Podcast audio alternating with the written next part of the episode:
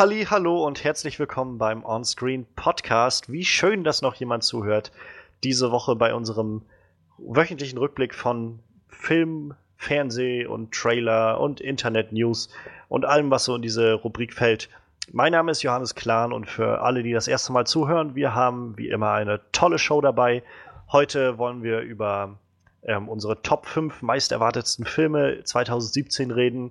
Außerdem haben wir wie immer ein paar tolle News dabei und auch vielleicht ein paar erschreckende News. Aber wir haben auf jeden Fall einen Haufen News dabei, die in den letzten sieben Tagen passiert sind und die es wert sind, besprochen zu werden.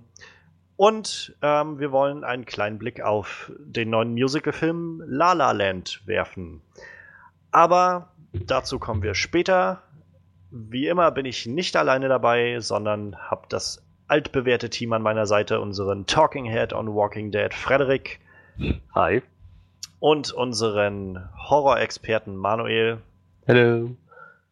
Und damit wir keine weitere Zeit verlieren, wollen wir noch fix die Timecodes durchgeben, damit man gezielt ansteuern kann, wenn man nur ein bestimmtes Segment aus unserem Podcast hören will. Ähm, und nicht alles. Wir fangen jetzt an mit den Highlights der Woche, also den News aus den letzten sieben Tagen. Das sind drei News heute über ähm, das X-Men-Universum, das DC-Universum und das Marvel-Universum, sehr comic-lastig. Ähm, Danach, wenn wir fertig sind, starten wir in unser Flashlight zu La La Land. Das wird beginnen bei eine Stunde, 13 Minuten und 7 Sekunden. Und zu guter Letzt gehen wir dann in, unser, in unsere Hauptattraktion sozusagen, unsere Top 5 der meist erwartetsten Filme und auch unsere Sorgenkinder dieses Jahr. Ähm, das Ganze startet bei eine Stunde, 20 Minuten und 40 Sekunden. Juti, dann lasst uns beginnen mit unseren Highlights der Woche. Highlights der Woche. Ja, also ich freue mich ja eigentlich immer, wenn wir auch mal über andere Sachen reden können als über Comicbuch-Universum, denn irgendwie habe ich das Gefühl, man, man, also ich meine, ich gucke sie alle immer gerne, die Filme, und ich glaube, wir alle haben das irgendwie alles sehr gerne, aber es gibt auch so viele andere gute Filme und manchmal geht das ein bisschen unter. Aber was will man machen? In den letzten sieben Tagen ist viel passiert, sowohl bei, im Marvel-Universum als auch im X-Men-Universum und im DC äh, Extended Universe heißt es ja. Deshalb unsere drei großen Themen, die Umbauarbeiten in, oder Veränderungen und Neuigkeiten aus diesen Universen. Was haben wir da im Marvel-Universum? Zum einen ähm, Bestätigung, dass Spider-Man und auch Gamora äh, beteiligt sein werden an Avengers Infinity War. Ähm, Tom Holland hat das wohl in einem Interview mit einer italienischen Zeitschrift bekannt gegeben, dass er beteiligt ist an dem Film. Und auch Zoe Saldana hat in einem Interview mit einer französischen Zeitung mehr oder weniger durchblicken lassen, dass sie nicht unbedingt dem entgegenblickt, wieder fünf Stunden in, äh, dieses, äh, wie heißt sagt man, das Make-up aufzutragen, ähm, aber sich trotzdem freut auf Dreharbeiten mit diesen ganzen großartigen Schauspielern. Ähm, außerdem wird wohl Peter Dinklage momentan gehandelt als äh, eine oder für eine Schlüsselrolle in Avengers Infinity War. Ähm, mal schauen, worauf das hinausläuft ähm, und ob wir ihn da gerne sehen wollen.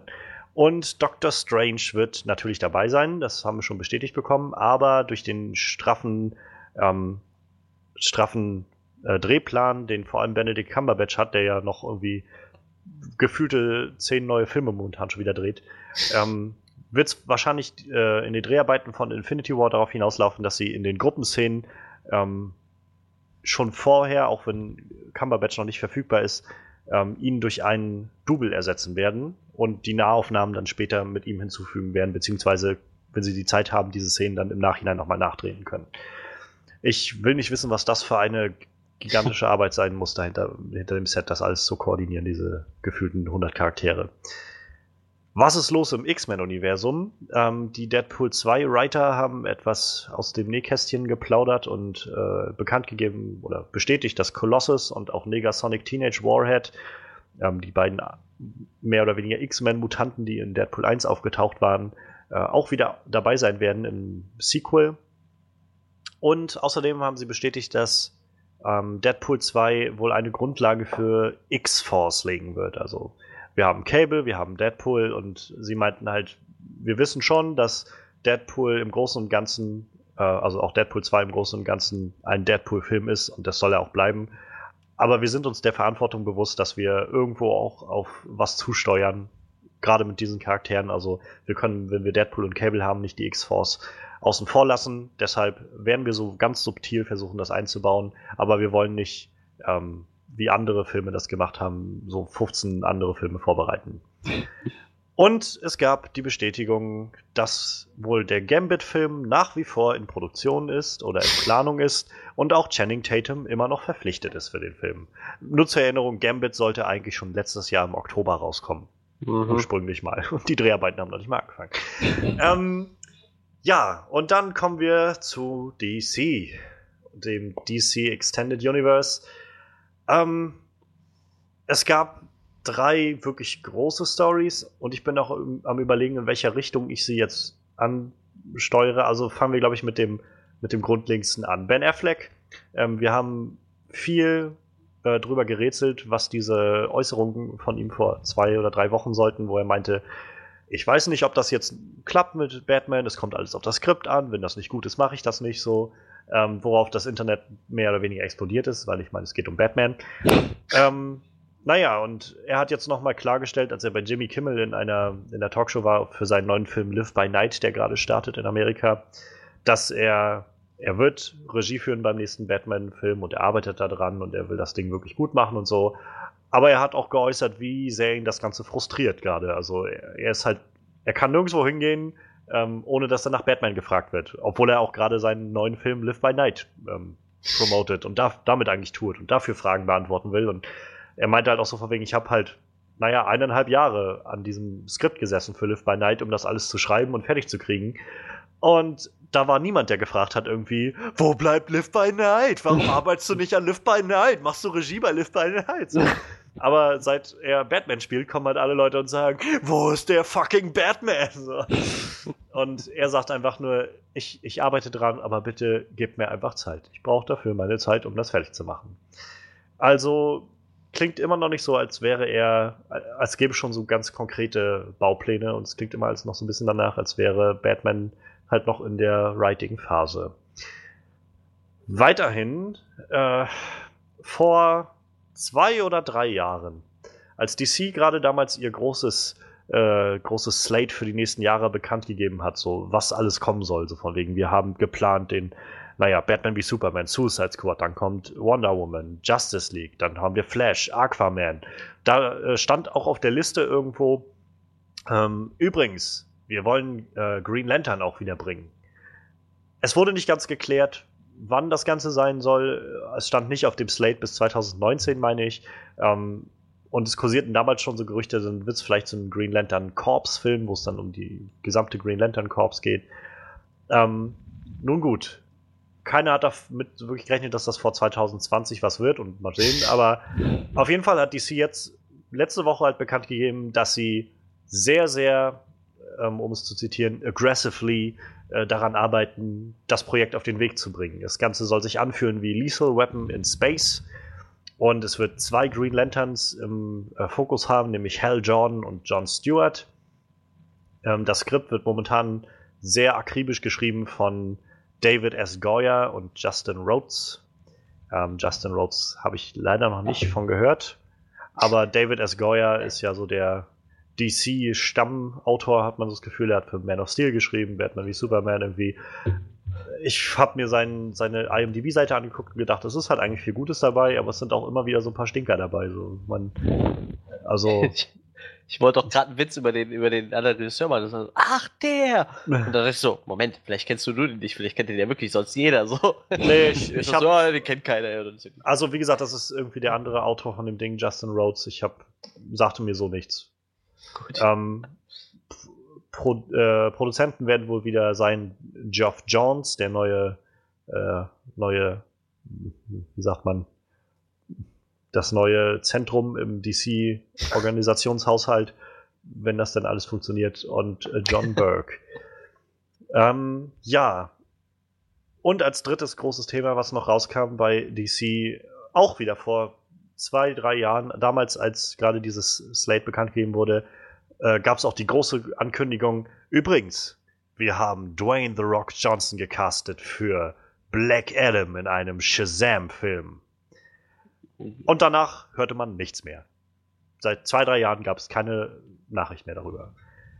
Ähm, jetzt hat The Rock vor ein paar Tagen auf seiner Facebook-Seite ein Bild von sich gepostet, wo er ähm, Lederjacke und, und Pilotenbrille vor einem großen DC-Logo steht. Und ich werde den Text darunter einfach mal vorlesen, den er geschrieben hat. Verzeiht bitte meinen schlechten äh, englischen Akzent.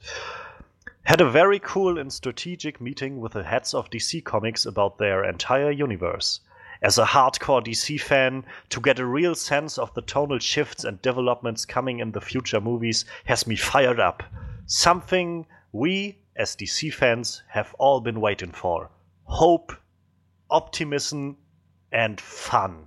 Und Fun ist in diesem Fall groß geschrieben, also alle drei Buchstaben groß. I'm excited about our future together and you should be too. Even when talking about the most ruthless villain slash anti-hero of all time finally coming to life. Prepare yourselves, DC Universe. Hashtag kneel at his feet. Hashtag or get crushed by his boot. Hashtag Black Adam. Die mal alle so lügen können, ohne rot zu werden. Ne? Ja, das sind unsere. Wir haben diese drei großen Universen mit ihren vielen, vielen Nachrichten und lasst uns mal reinstarten. Ähm, was springt euch als erstes ins Auge von diesen ganzen vielen, vielen Sachen, die wir jetzt hatten?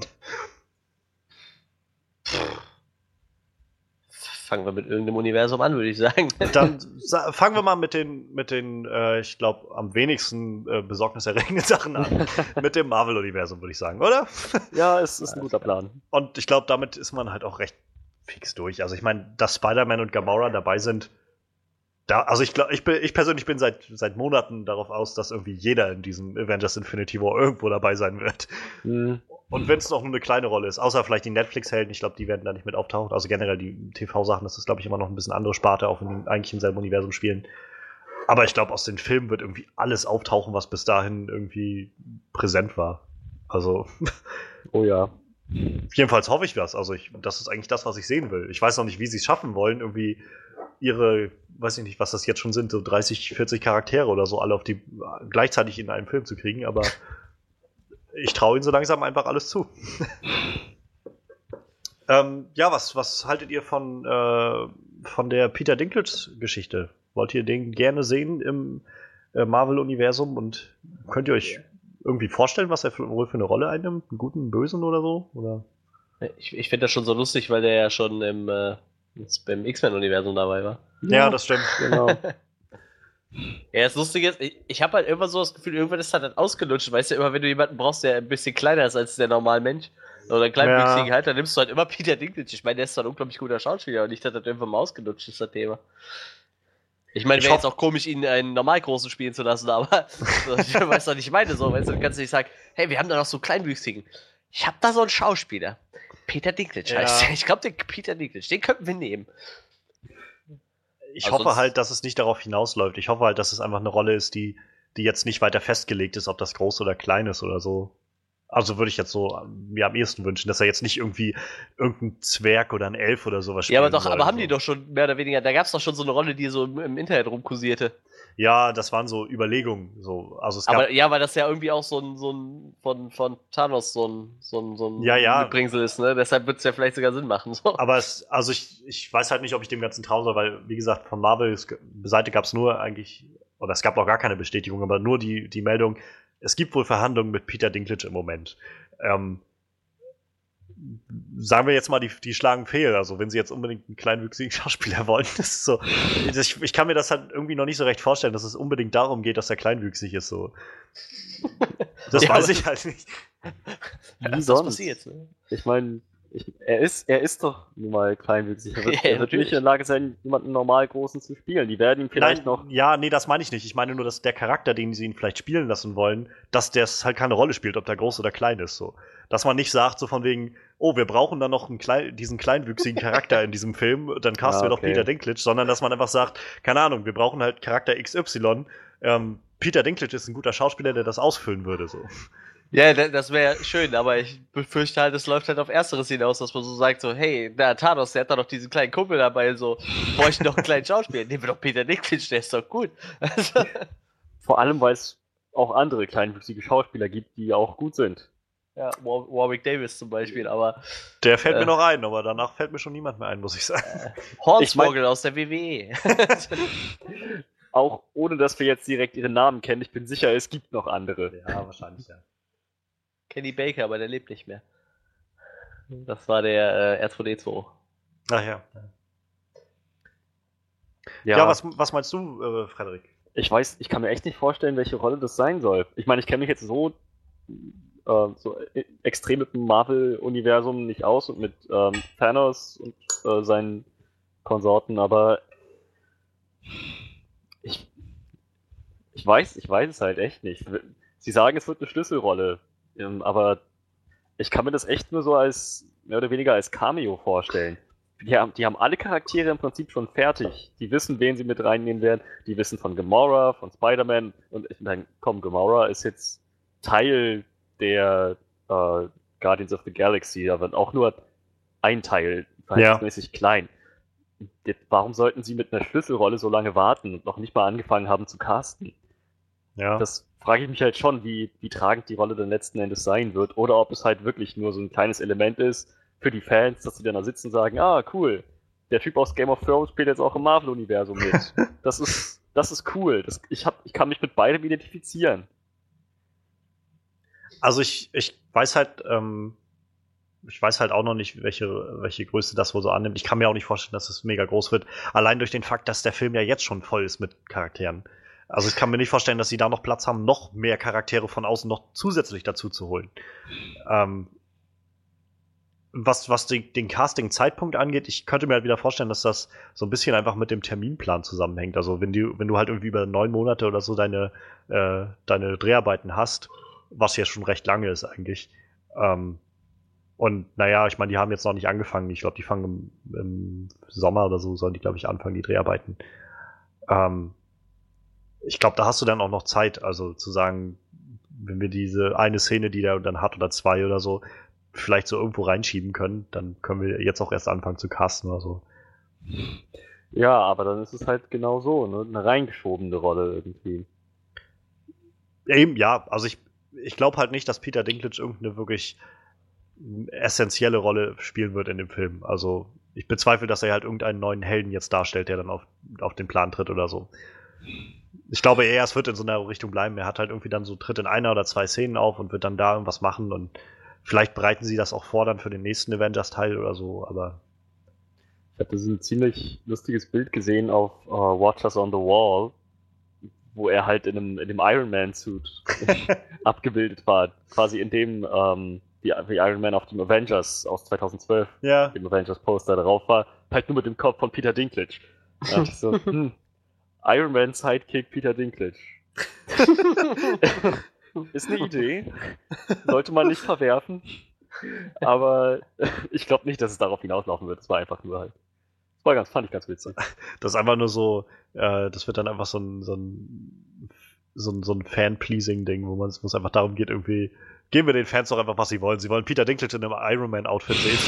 So, so völlig ohne Sinn kommt er in diese, so einer mega Schlachtszene, kommt er so von der Seite reingeflogen irgendwie. War das gerade Peter Dinklage?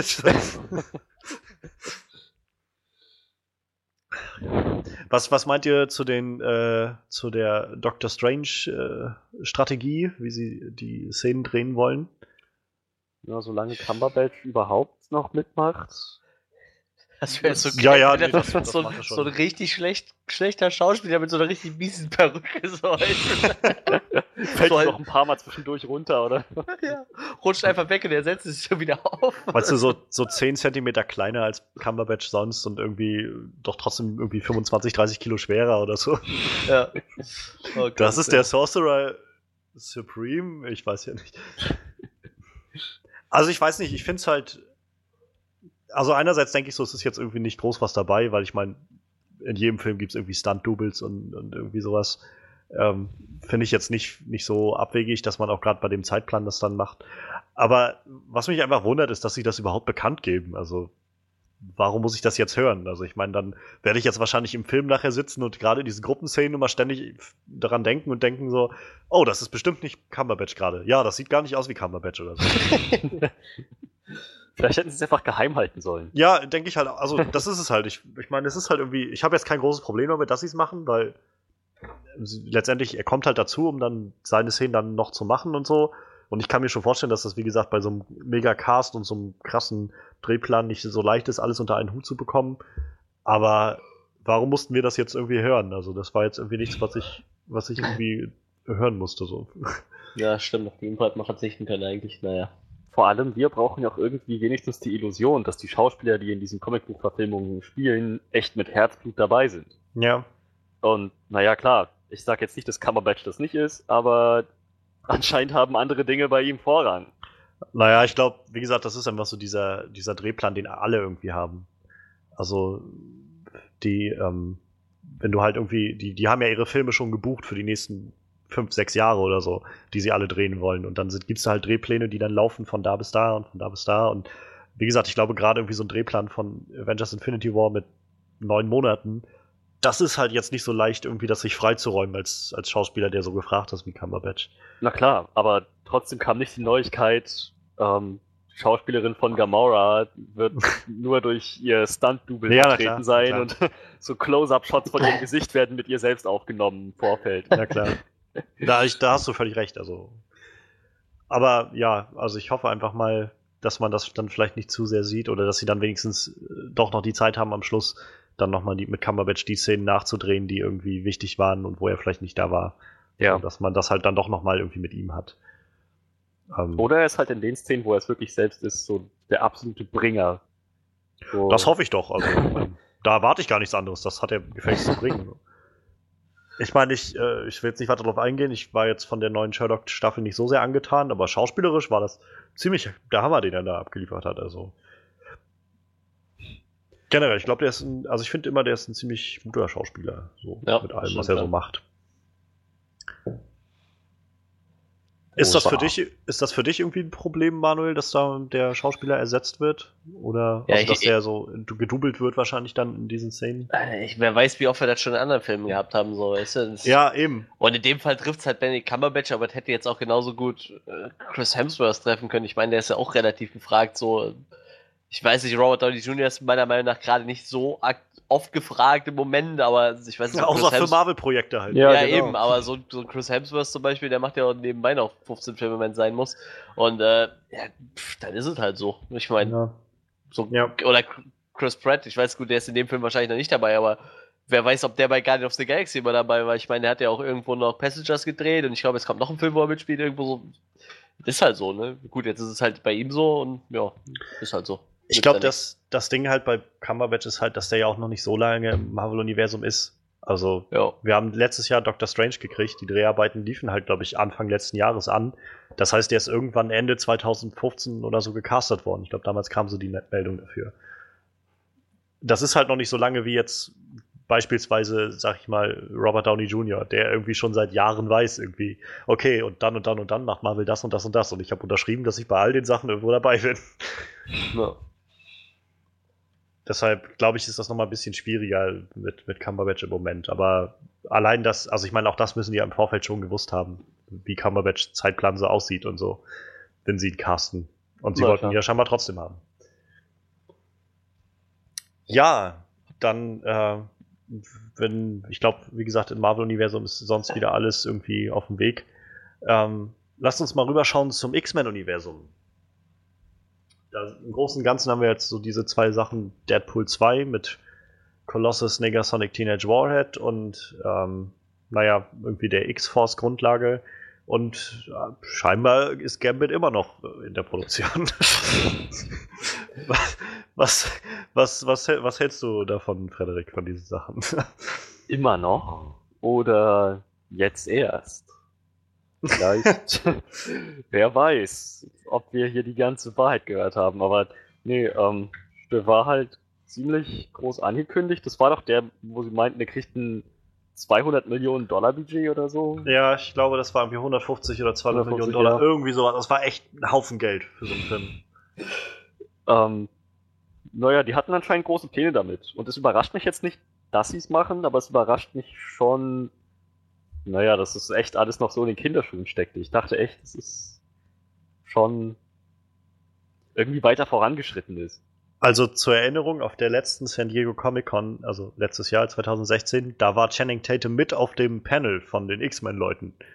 So von wegen Gambit und ja, und da, wie gesagt, da stand ja auch irgendwie noch der Starttermin für äh, Oktober. Ich meine, da hat sich schon jeder gedacht bei der San Diego Comic Con, okay, das wird jetzt nichts bis Oktober, weil wir haben noch nicht mal einen Trailer bekommen, ähm, weil die Dreharbeiten ja scheinbar noch nicht mal liefen. Aber seitdem gab es ja auch kein, keine Neuankündigung oder so. Es gab einfach nur die Meldung, also irgendwann so, ja, das haben wir jetzt erstmal zurückgezogen, den Starttermin und ja. Tja, ich meine, wenn er gut wird, dann sollen sie sich ruhig Zeit nehmen. Das äh, ist ja anscheinend gerade so ein Trend. Aber ähm, es ist nach wie vor ein Charakter, der jetzt, sage ich mal, nicht so wahnsinnig populär ist. Es ist nicht Batman, Superman oder Ja. halt Iron Man. Sie müssen ihn durch diesen Film erst noch populär machen. Und Ja. dann sollte man vielleicht vorsichtig sein mit solchen Versprechungen, dass man halt sagt, ja, und, und jetzt, jetzt kommt er und jetzt, jetzt machen wir und das wird grandios und alles. Naja, und dann hat die Produktion gerade erst so richtig angefangen. Also, um das vielleicht noch mal einmal kurz zu zitieren, sie in dem Gespräch mit dem, ah, ich weiß jetzt nicht genau, wer das ist, irgendein Produzent, glaube ich, gewesen bei äh, 20th Century Fox, ging es halt wie gesagt, auch viel um, äh, um, um Deadpool auch, um das X-Men-Universum und dann kam halt irgendwann die Frage zu Gambit. Zum einen, ähm, ob das jetzt, ob der große Erfolg, den Deadpool jetzt hatte, ähm, eher Gambit hilft oder eher Gambit schadet, weil, naja, wie, wie du schon sagtest, Frederik, gerade irgendwie 150 Millionen, 200 Millionen Dollar Budget. Deadpool hat irgendwie 50 Millionen und hat halt als äh, R-Rated-Film, ja, irgendwie ist einer der erfolgreichsten X-Men-Filme geworden, die man sich vorstellen kann. Da werden die sicherlich sagen, warum sollen wir jetzt irgendwie 150, 200 Millionen in Gambit reinstecken? ähm, wie auch immer, darauf war die Antwort halt von, von dem Produzenten, ähm, es beeinflusst halt Gambit insofern nur, weil das halt einfach auch ein, äh, oder die beiden Filme sind halt eigentlich nur vergleichbar dadurch, dass sie halt beides so Spin-offs sind, so Solo-Spin-offs. Ansonsten sind das Different Animals, war sein, seine, Formi äh, seine Formulierung. Und dann war halt die Frage danach, ähm, ist Channing Tatum still attached? At this point, yes. das lässt What's- ja auch hoffen, at this point. Und dann die nächste Frage, what's, what is he doing to prepare? You'll have to ask Channing. okay. Ich hoffe Nixon, ich schmeiß den raus und nimm den Typ aus dem Wolverine-Film wieder. Verdammte Scheiße, der war super. Das war doch der, überhaupt der Grund, warum erst die Fans gesagt haben, gebt uns einen Gambit-Film. Ich glaube, Ja. ja. Wie ist der? Hieß der Tyler Kitsch? War der das? Wie ist der so? Ich glaube schon. Ich glaube, der war das. Ich glaube, der war das. Taylor Kitsch, ich glaube schon. Tyler Kitsch, schreibt man das so? Jo, ist er. Hatte so einen kitschigen Namen. Ja, total kitschig. Der war einfach super, der Kerl. Der hat den total gut gespielt. Und ich habe mich voll gefreut, dass der vielleicht im nächsten Wolverine-Film wieder auftaucht. Und nix ist. Das war halt einer der wenigen Sachen, die irgendwie interessant waren an dem Wolverine-Film, Ja. Diese eine Szene, wo man ihn gesehen hat. Und ich meine, selbst da war er dann, glaube ich, so ein bisschen verschenkt. Ich habe aber auch echt keine Ahnung von Gambit, muss ich dazu gestehen. Also, ich könnte dir jetzt nicht sagen, was genau Gambit jetzt eigentlich so für eine Rolle spielt im ganzen X-Men-Universum, weil bisher ist er irgendwie noch nie aufgetaucht, bis auf diesen Wolverine-Film halt. Ansonsten war der irgendwo nie dabei, wenn ich mich recht erinnere. Ja, das Lustige ist, und ich glaube, der zählt sogar zu den relativ beliebten, äh, zu den relativ beliebten X-Men, aber naja. Muss ja nichts heißen, ne? Ja, also ich, ich persönlich hoffe halt irgendwie, wenn sie das schon machen, dass sie es dann halt wirklich interessant machen. Und ich weiß halt auch immer noch nicht, ob ich Channing Tatum wirklich gut finde in der Rolle. Ja, das ist es halt. Weil ich, also ich habe mit Channing Tatum sowieso jetzt nicht so eine enge Verbindung, muss ich sagen. Ähm, ich ich finde halt, er ist echt nicht so ein guter Schauspieler. Also er ist halt besser geworden in den letzten Jahren, aber ich finde trotzdem ist er immer noch kein wirklich guter Schauspieler. Ja, vor allem, ich sehe den immer in so Blödelkomödien, weißt du, so wie 21 Jump Street oder so. Aber, ne, ich weiß nicht. Da überzeugt er auch. Ja, das, ist halt das ist halt so ne? Rollencasting dann, ne? So genau das, Ja. was auf seinen Charakter so passt. Ich habe auch gehört, so Sachen wie Magic Mike laufen mit dem halt relativ gut, aber das ist jetzt nicht so mein Metier, dass ich mir da angucken würde, so, aber ich, ich weiß nicht, ich, ich will den eigentlich nicht als Gambit, so. Ich will den einfach nicht, nein. Ich finde es halt also zum einen denke ich halt so, würde mich nicht wundern, wenn sie noch ein bisschen daran arbeiten und das noch machen wollen. Wiederum habe ich da auch wieder die, die Vorstellung jetzt, wann soll denn das passieren? Also ich meine, wie wir eben schon mal hatten, so Drehpläne bei Schauspielern sind jetzt nicht so wirklich, dass man mal sagen kann, oh, nächste Woche kommst du mal vorbei und dann fangen wir an zu drehen, sondern Channing Tatum ist auch ein gefragter Schauspieler. Also ob man jetzt mag oder nicht, aber der wird auch schon wieder in den Dreharbeiten sein. Ich meine, 23 Jump Street ist, glaube ich, auch schon in Planung. Diese ganzen Sachen. Also der irgendwann ist auch dieses Zeitfenster zu, wenn er Zeit hat, Gambit zu spielen. Und ja, ich muss sagen, bisher sind halt genau diese Bemerkungen, die es so gibt, von wegen Gambit, ist halt, wir arbeiten da dran und wir wollen das gerne umsetzen und so. Das klingt für mich genauso wie die äh, Meldungen, die sie hatten, nachdem Fantastic Four rauskam und es dann hieß, wir arbeiten weiter an Fantastic Four 2. Also ich meine, das ist, äh, wir, wir wissen jetzt ja, was wir so ein bisschen korrigieren müssen und so und dann so nach und nach hast du einfach nichts mehr davon gehört. Seitdem, ja, wird jetzt nicht mehr davon geredet, dass die mal irgendwie Fantastic Four 2 geplant haben oder so. Deshalb, ich, also ich bin immer noch skeptisch, dass dieser Film überhaupt passieren wird, um ehrlich zu sein. Andererseits, wenn er passiert, um das mal positiv zu betrachten, ist das vielleicht ein bisschen frischer Wind für das X-Men-Universum. Das stimmt allerdings, da hast du recht. Also ich meine, wir sind jetzt, glaube ich, an so einem Punkt, wo es alles ein bisschen ausgebrannt wirkt, was so passiert ist bisher. Ja. Und Apocalypse hat, glaube ich, auch so einen, so einen gewissen Schlusspunkt erstmal gesetzt für diese alte alte, neue Riege irgendwie, also so mit Michael Fassbender und James McAvoy und Jennifer Lawrence und so. Ähm, vielleicht bietet das eine neue Möglichkeit, also Gambit dann hinzuzufügen. Und vielleicht, um den Bogen mal zu spannen, können sie das ja mit in die, ihre X-Force-Filme mit einbinden. Ähm, findet ihr das denn an sich eine gute Idee, so ein bisschen jetzt mit Deadpool 2 da so ein größeres Universum aufzubauen? Das größere Universum auf jeden Fall. Aber mit Deadpool 2, ich habe halt immer noch Schwierigkeiten, mir vorzustellen, wie Deadpool außerhalb von einem Solo-Film funktioniert. Ja, das ist es halt. Der, der, der, der trifft halt irgendwie auch so eine ganz andere Schiene von Leuten, weißt du? Du kannst ja jetzt nicht sagen, okay, wir machen jetzt so die X-Force auch noch als, als R-Rated, weil es gerade gut läuft. So, ich glaube, das funktioniert dann irgendwie nicht mehr. Na, ich glaube, das werden sie schon, also ich glaube, das müssen sie schon machen, oder? Ja, weil, wenn sie Deadpool reinnehmen, auf jeden Fall, aber. Weil X-Force ist ja, glaube ich, auch so ein bisschen, bisschen härterer Stoff, glaube ich, oder? Ja, ich weiß es nicht. Ja, es ist halt irgendwie alles ein bisschen fragwürdig. Also ich meine, ich freue mich irgendwie schon auf Deadpool 2, aber ich bin jetzt auch irgendwie nicht am Ausflippen deswegen, muss ich ganz ehrlich sagen. Also ich fand Deadpool halt witzig, aber ich fand ihn jetzt halt. Also ich keine Ahnung, ich finde halt gerade in den letzten Wochen gab es so viel Gerede um Deadpool, das fand ich halt manchmal ein bisschen sehr übertrieben. Also ähm, dass er jetzt so bei den Golden Globes nominiert war und so, ich meine, wie aussagekräftig die jetzt sind, ist sowieso immer fragwürdig. Aber keine Ahnung, dann, dann gab es jetzt irgendwie diese Kampagne, die ähm, Ryan Reynolds losgetreten hatte, wo er Video hochgeladen hatte, ähm, so von so, so ein kleines Video an die Academy, von wegen ähm, so und so viele Leute haben daran gearbeitet und bla bla und so mit lauter Szenen aus dem Film und so typische Deadpool-Sprüche, die er dann so runtergelassen hat, über, über seinen Knackarsch oder weiß ich was. Ähm, einfach so von wegen, erinnert euch, erinnert euch dran, wenn ihr jetzt bald die Nominierung für die Oscars bekannt gebt. Und jetzt gibt es halt echt schon so Gespräche von wegen, ähm, könnte Deadpool tatsächlich für äh, Best Picture äh, nominiert werden und irgendwie Best, äh, Best Director und äh, Best Actor und sowas. Also so die großen Kategorien, bester Film, bestes Schauspiel, bester Regisseur und so, wo ich halt denke, also ich fand Deadpool witzig und gut, aber für mich war das jetzt keine Oscar-Klasse so. Nee. Und dieses Gerede, also keine Ahnung, mir geht das gerade so ein bisschen auf die Nerven, um ehrlich zu sein. Weil ich das Gefühl habe, Leute, keine Ahnung, also für mein Verständnis jedenfalls, interpretieren, interpretieren da so viel rein in diese ganze Deadpool-Sache und, und hypen das so unglaublich, als wäre das so, so unglaublich äh, eine Neuheit gewesen und so. Und ja, klar, es war so ein bisschen was Neues mit dem ganzen Fourth Wall Breaking und so, aber ich habe auch schon andere R-rated Superheldenfilme gesehen, die mir gut gefallen haben, wie Kick-Ass zum Beispiel. Ähm, und auch die haben irgendwie so angefangen, diese Superhelden-Sachen zu persiflieren. Also ich, ich finde mal, es wird ein bisschen zu viel Hype darum gemacht in letzter Zeit so. Und ja, ich finde nicht nur in letzter Zeit, sondern eigentlich seit der Film draußen ist. Klar, ich fand ihn gut, aber ich habe echt mitgekriegt, die Leute darüber reden. Halt, das ist so der neue Superheld schlechthin ist. Alle anderen können total einpacken. Und naja, klar, hat es sicherlich viele Fans dazu gewonnen, aber die sind halt auch sehr publik mit ihrer Meinung, um das mal vorsichtig naja. zu formulieren.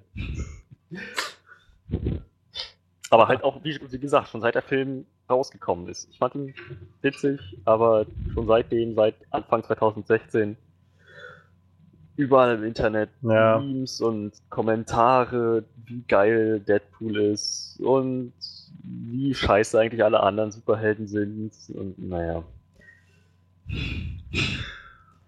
Das Ich- Internet. Ich mochte Deadpool schon vor 2016, habe schon ein paar Comics gelesen. Hipster. Oh yeah. Manuel Also ich mochte ja, jetzt schiebt er gerade so seine, seine Brille auf die Nase. Also ich mochte ja schon Deadpool, als er, äh, als das noch nicht bekannt war, ja. Noch bevor er cool war. Also ich, ich will damit halt nicht sagen, dass ich mich nicht auf Deadpool 2 freue. So, ich glaube, der wird halt schon witzig, der Film, und ich bin halt auch echt gespannt, was sie damit machen, äh, in welche Richtung sie damit gehen. Aber um ehrlich zu sein, bin ich halt auch so ein bisschen, ich weiß halt nicht, ob dieser Humor sich nicht auch irgendwann abnutzt, so. Weil ich, also ich habe jetzt irgendwie das Gefühl, ich habe halt dieses ganze Fourth Wall Breaking und so gesehen in, in Deadpool. Ja, genau. Und ich, also ich hoffe immer noch, dass Deadpool 2 echt super wird und echt lustig wird und dass sie auch anfangen, jetzt noch ein bisschen mehr vielleicht Marvel und DC noch mal mehr aufs Korn zu nehmen mit den ganzen Sachen so. Hm. Gerne, so äh, gucke ich mir alles gerne an. So, ich habe ich hab halt nur Bedenken, dass es vielleicht, naja, vielleicht nicht mehr so dann so so einschlägt der zweite Film, weil er dann nämlich vielleicht ein bisschen zu sehr das wiederholt, was er vorher gemacht hat oder so. Ja. Ganz ehrlich, dieses Fourth Wall Breaking ist hin und wieder witzig, wenn es echt selten eingesetzt wird und ganz effektiv, finde ich, aber wenn man das so reinspammt, dann hat das, verliert es auch für mich irgendwie seinen Reiz. Denn dann habe ich das Problem, okay, das hier ist nicht mehr nur Meta-Humor, sondern dem Typen ist absolut bewusst, dass das alles nur ein fiktiver Film ist. Also lässt mich halt irgendwie die Motivation von allen Charakteren in diesem Film hinterfragen. Das, ich meine, klar, es ist Fourth Wall Breaking ist nicht dafür vorgesehen, dass es noch irgendwie mit der Story interagiert, aber für mich ist es halt schon ein Problem. Wenn Deadpool weiß, es ist alles ein Film, warum interessiert es ihn dann überhaupt? Er Ja. weiß doch, dass es alles Fake ist. So, Also ich, ich habe halt einfach, glaube ich, das Problem, dass es mich dann ab und an dann doch aus dem Film rausnimmt so und es äh, mir halt dann schwer fällt, glaube ich, an den, naja, doch ernsteren Situationen, die halt dann auch doch passiert sind in, in Deadpool, den Film dann auch vielleicht ernster zu nehmen an den Stellen. Ja. Ähm, also es hat noch funktioniert bei Deadpool. So, ich will nicht, das klingt jetzt wahrscheinlich so, als würden wir Deadpool voll scheiße finden.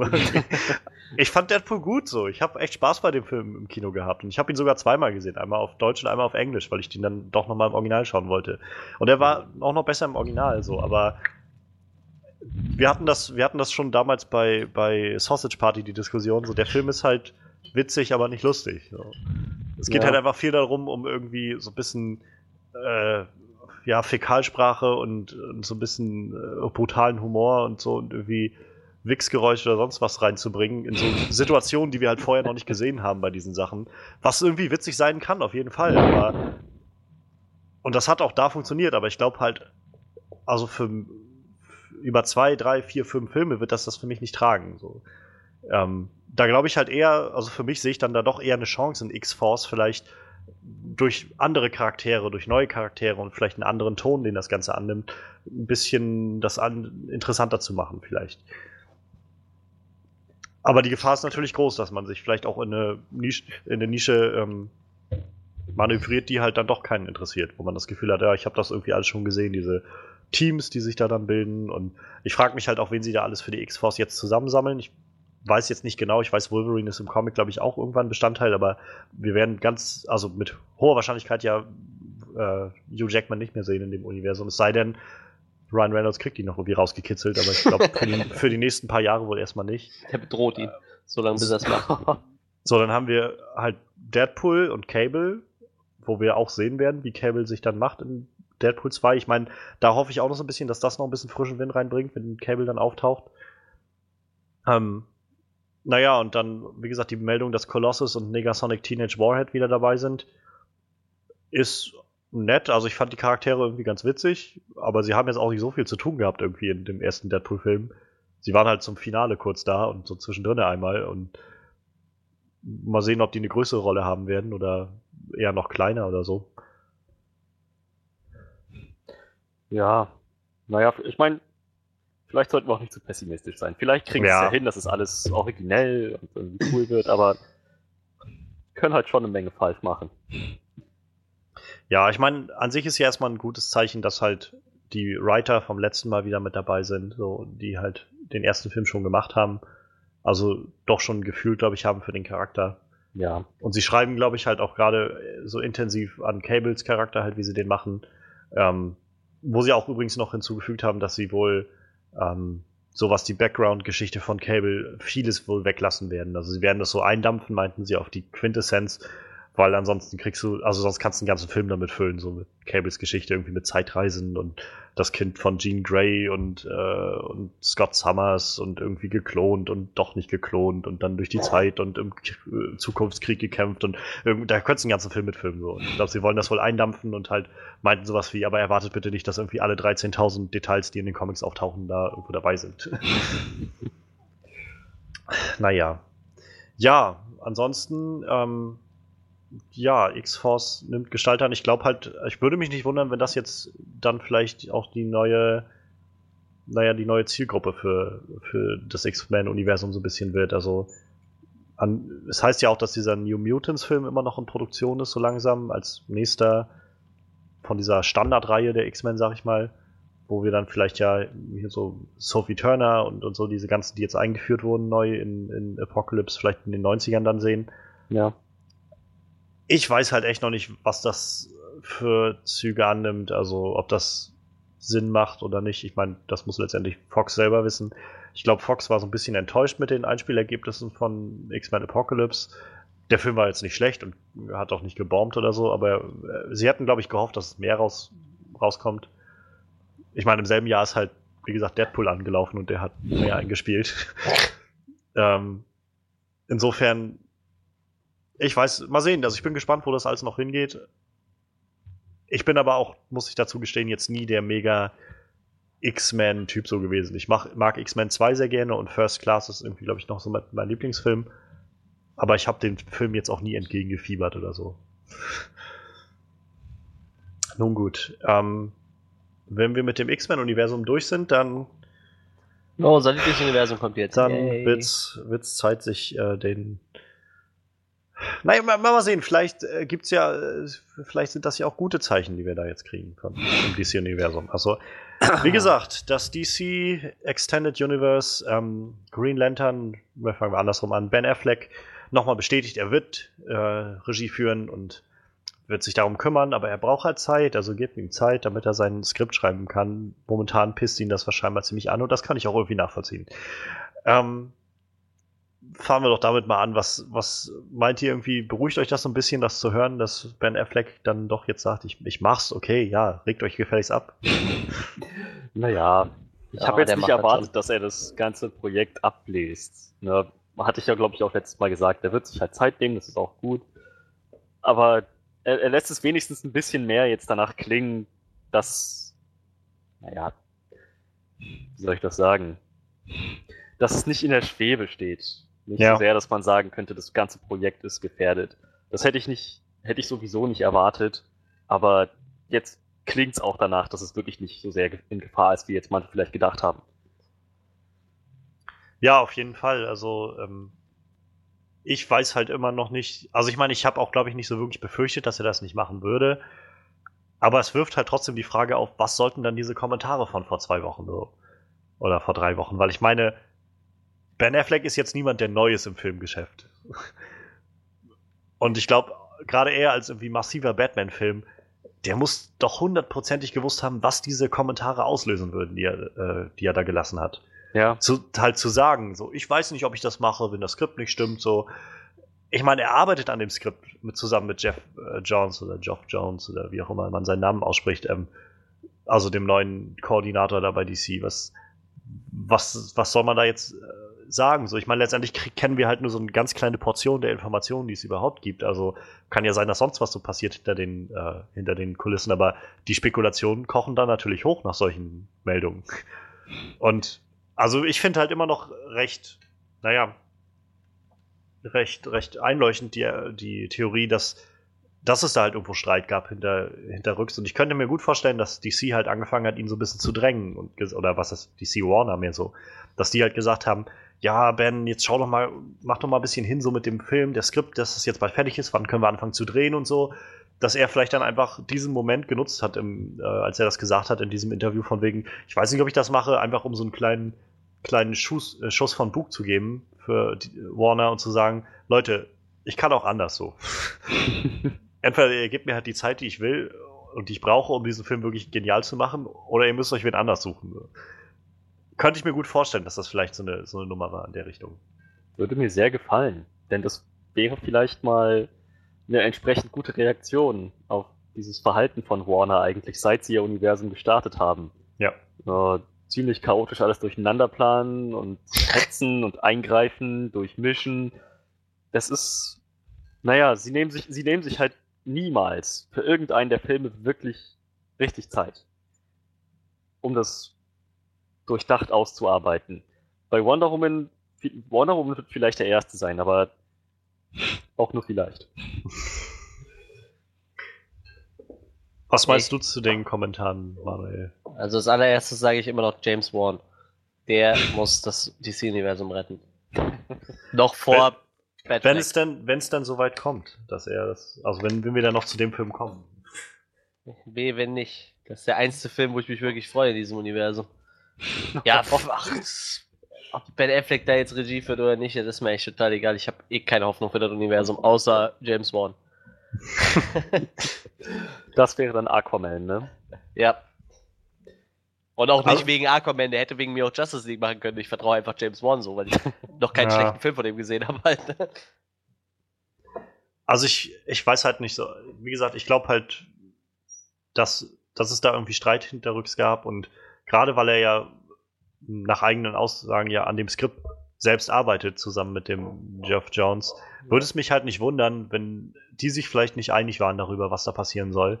Und er deshalb gesagt hat, Leute, entweder ihr lasst mich das jetzt hier machen oder eben nicht. So. Und dann sucht ihr euch wen anders. Dann wäre es ein geschickter Schachzug gewesen, definitiv. Ja. Hat ja funktioniert dann auch, ne? Ja, also dann hätte es funktioniert.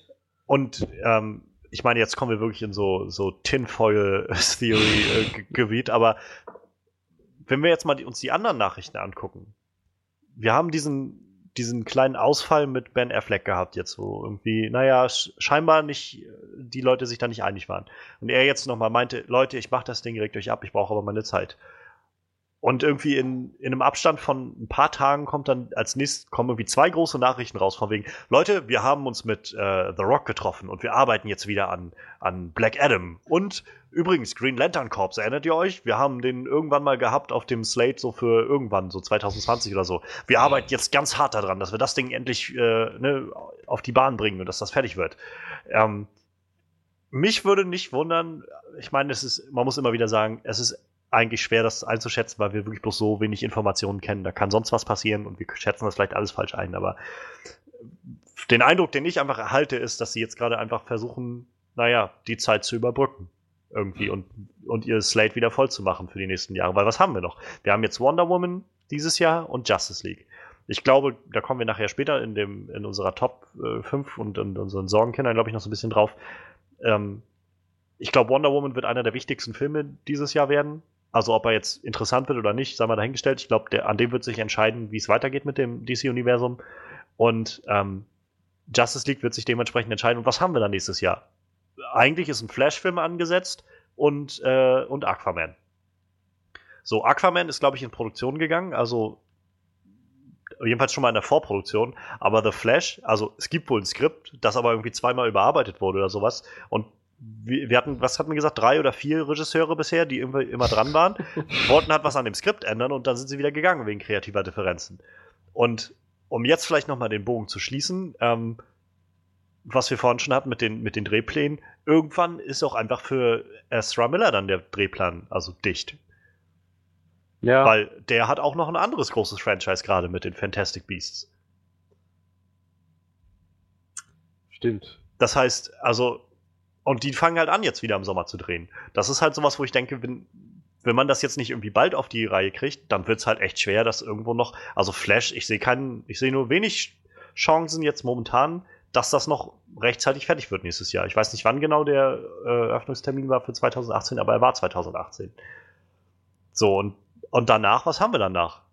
Dann schwebt irgendwie gerade alles noch so im Leeren. Irgendwie, es soll so einen Gotham City Sirens Film geben und übrigens, da ist auch noch irgendwo so, so eine Planung für halt, äh, was, was hatten wir noch? Äh, Cyborg-Film und alles, was sie da damals angekündigt haben und jetzt in letzter Zeit angekündigt haben und irgendwie so wirklich konkret steht aber noch nichts, habe ich so also, also DC hat bestimmt schon für die nächsten zehn Jahre vier Filme pro Jahr geplant. Also das ist nur so mein, mein Eindruck gerade in dieser ganzen Situation, dass sie jetzt halt versuchen, okay, wir wissen, Ben Afflecks Film wird wahrscheinlich dann doch nicht so früh kommen, wie wir das wollen, vielleicht schon nächstes Jahr oder so, sondern dann erst 2019 oder sowas weil der noch Zeit braucht, dann müssen wir jetzt schauen, dass wir irgendwie bis dahin das voll kriegen. Also vielleicht jetzt noch irgendwo Black Adam einführen, damit wir den, äh, damit wir den noch irgendwo mit aufbauen und vielleicht einen Shazam-Film machen oder so. Oder Man of Steel 2 haben sie auch gesagt, dass sie da jetzt an die Arbeit gehen für den Film. Ähm, oder halt, ja, Green Lantern auf den Weg bringen. Ich, ich glaube immer noch, äh, warte, was, was hatten wir jetzt alles im Universum bis jetzt? Äh, Suicide Squad, äh, Batman wie Superman, äh, Man of Man Steel. Of Steel. Ja, ja davon, davon, gefällt mir Man of Steel immer noch am besten so. Vielleicht sollten sie davon einen zweiten Teil machen, so, ich weiß es nicht. Naja, ob das das Erfolgsrezept ist. Ich weiß oh. es nicht, aber den, wenn, wenn, ich mir von den drei einen aussuchen dürfte, ich, ich weiß es nicht. Also ich. Vielleicht Suicide Squad. Mm, aber äh, so, wenn den einzigen Film davon, den ich mir vielleicht mehr wie äh, ein oder zwei Mal angucken würde, wäre äh, Man of Steel eigentlich. Und das soll schon was heißen, weil ich mag Superman nicht. Ja. ja. Was, was sind eure Gedanken so zu dem ganzen The Rock trifft sich mit DC und Green Lantern geht auf die Überholspur und ich habe ja. nichts gegen Green Lantern. Meinetwegen sollen die halt zwei Charaktere einführen, also Hal Jordan und John Stewart. Lethal Weapon in Space. Lethal, ja, wenn sie wenn sie es hinkriegen, das irgendwie umzusetzen, ist das okay. Ich finde Green Lantern ist interessant genug, um halt als Charakter in Film gut zu funktionieren damit habe ich jetzt echt kein Problem. Wenn sie wirklich hart daran arbeiten, dann wird der wohl auch gut. Hoffe ich. Oh Gott, ich hoffe, dass der gut wird. Aber die, die Sache mit The Rock regt mich richtig auf.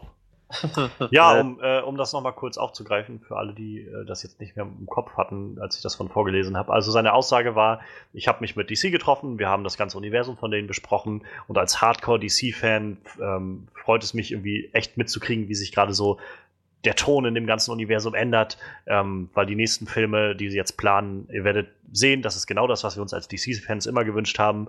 Hoffnung, Optimismus und ganz viel Spaß. Ihr werdet ganz viel Spaß damit haben und äh, sogar mit einem, um dann nochmal diesen letzten Satz irgendwie zu haben, sogar wenn ihr es um den, ähm, den berüchtigsten und, und bösesten Bösewicht, Schrägstrich Anti-Helden aller Zeiten gibt. Hashtag Black Adam.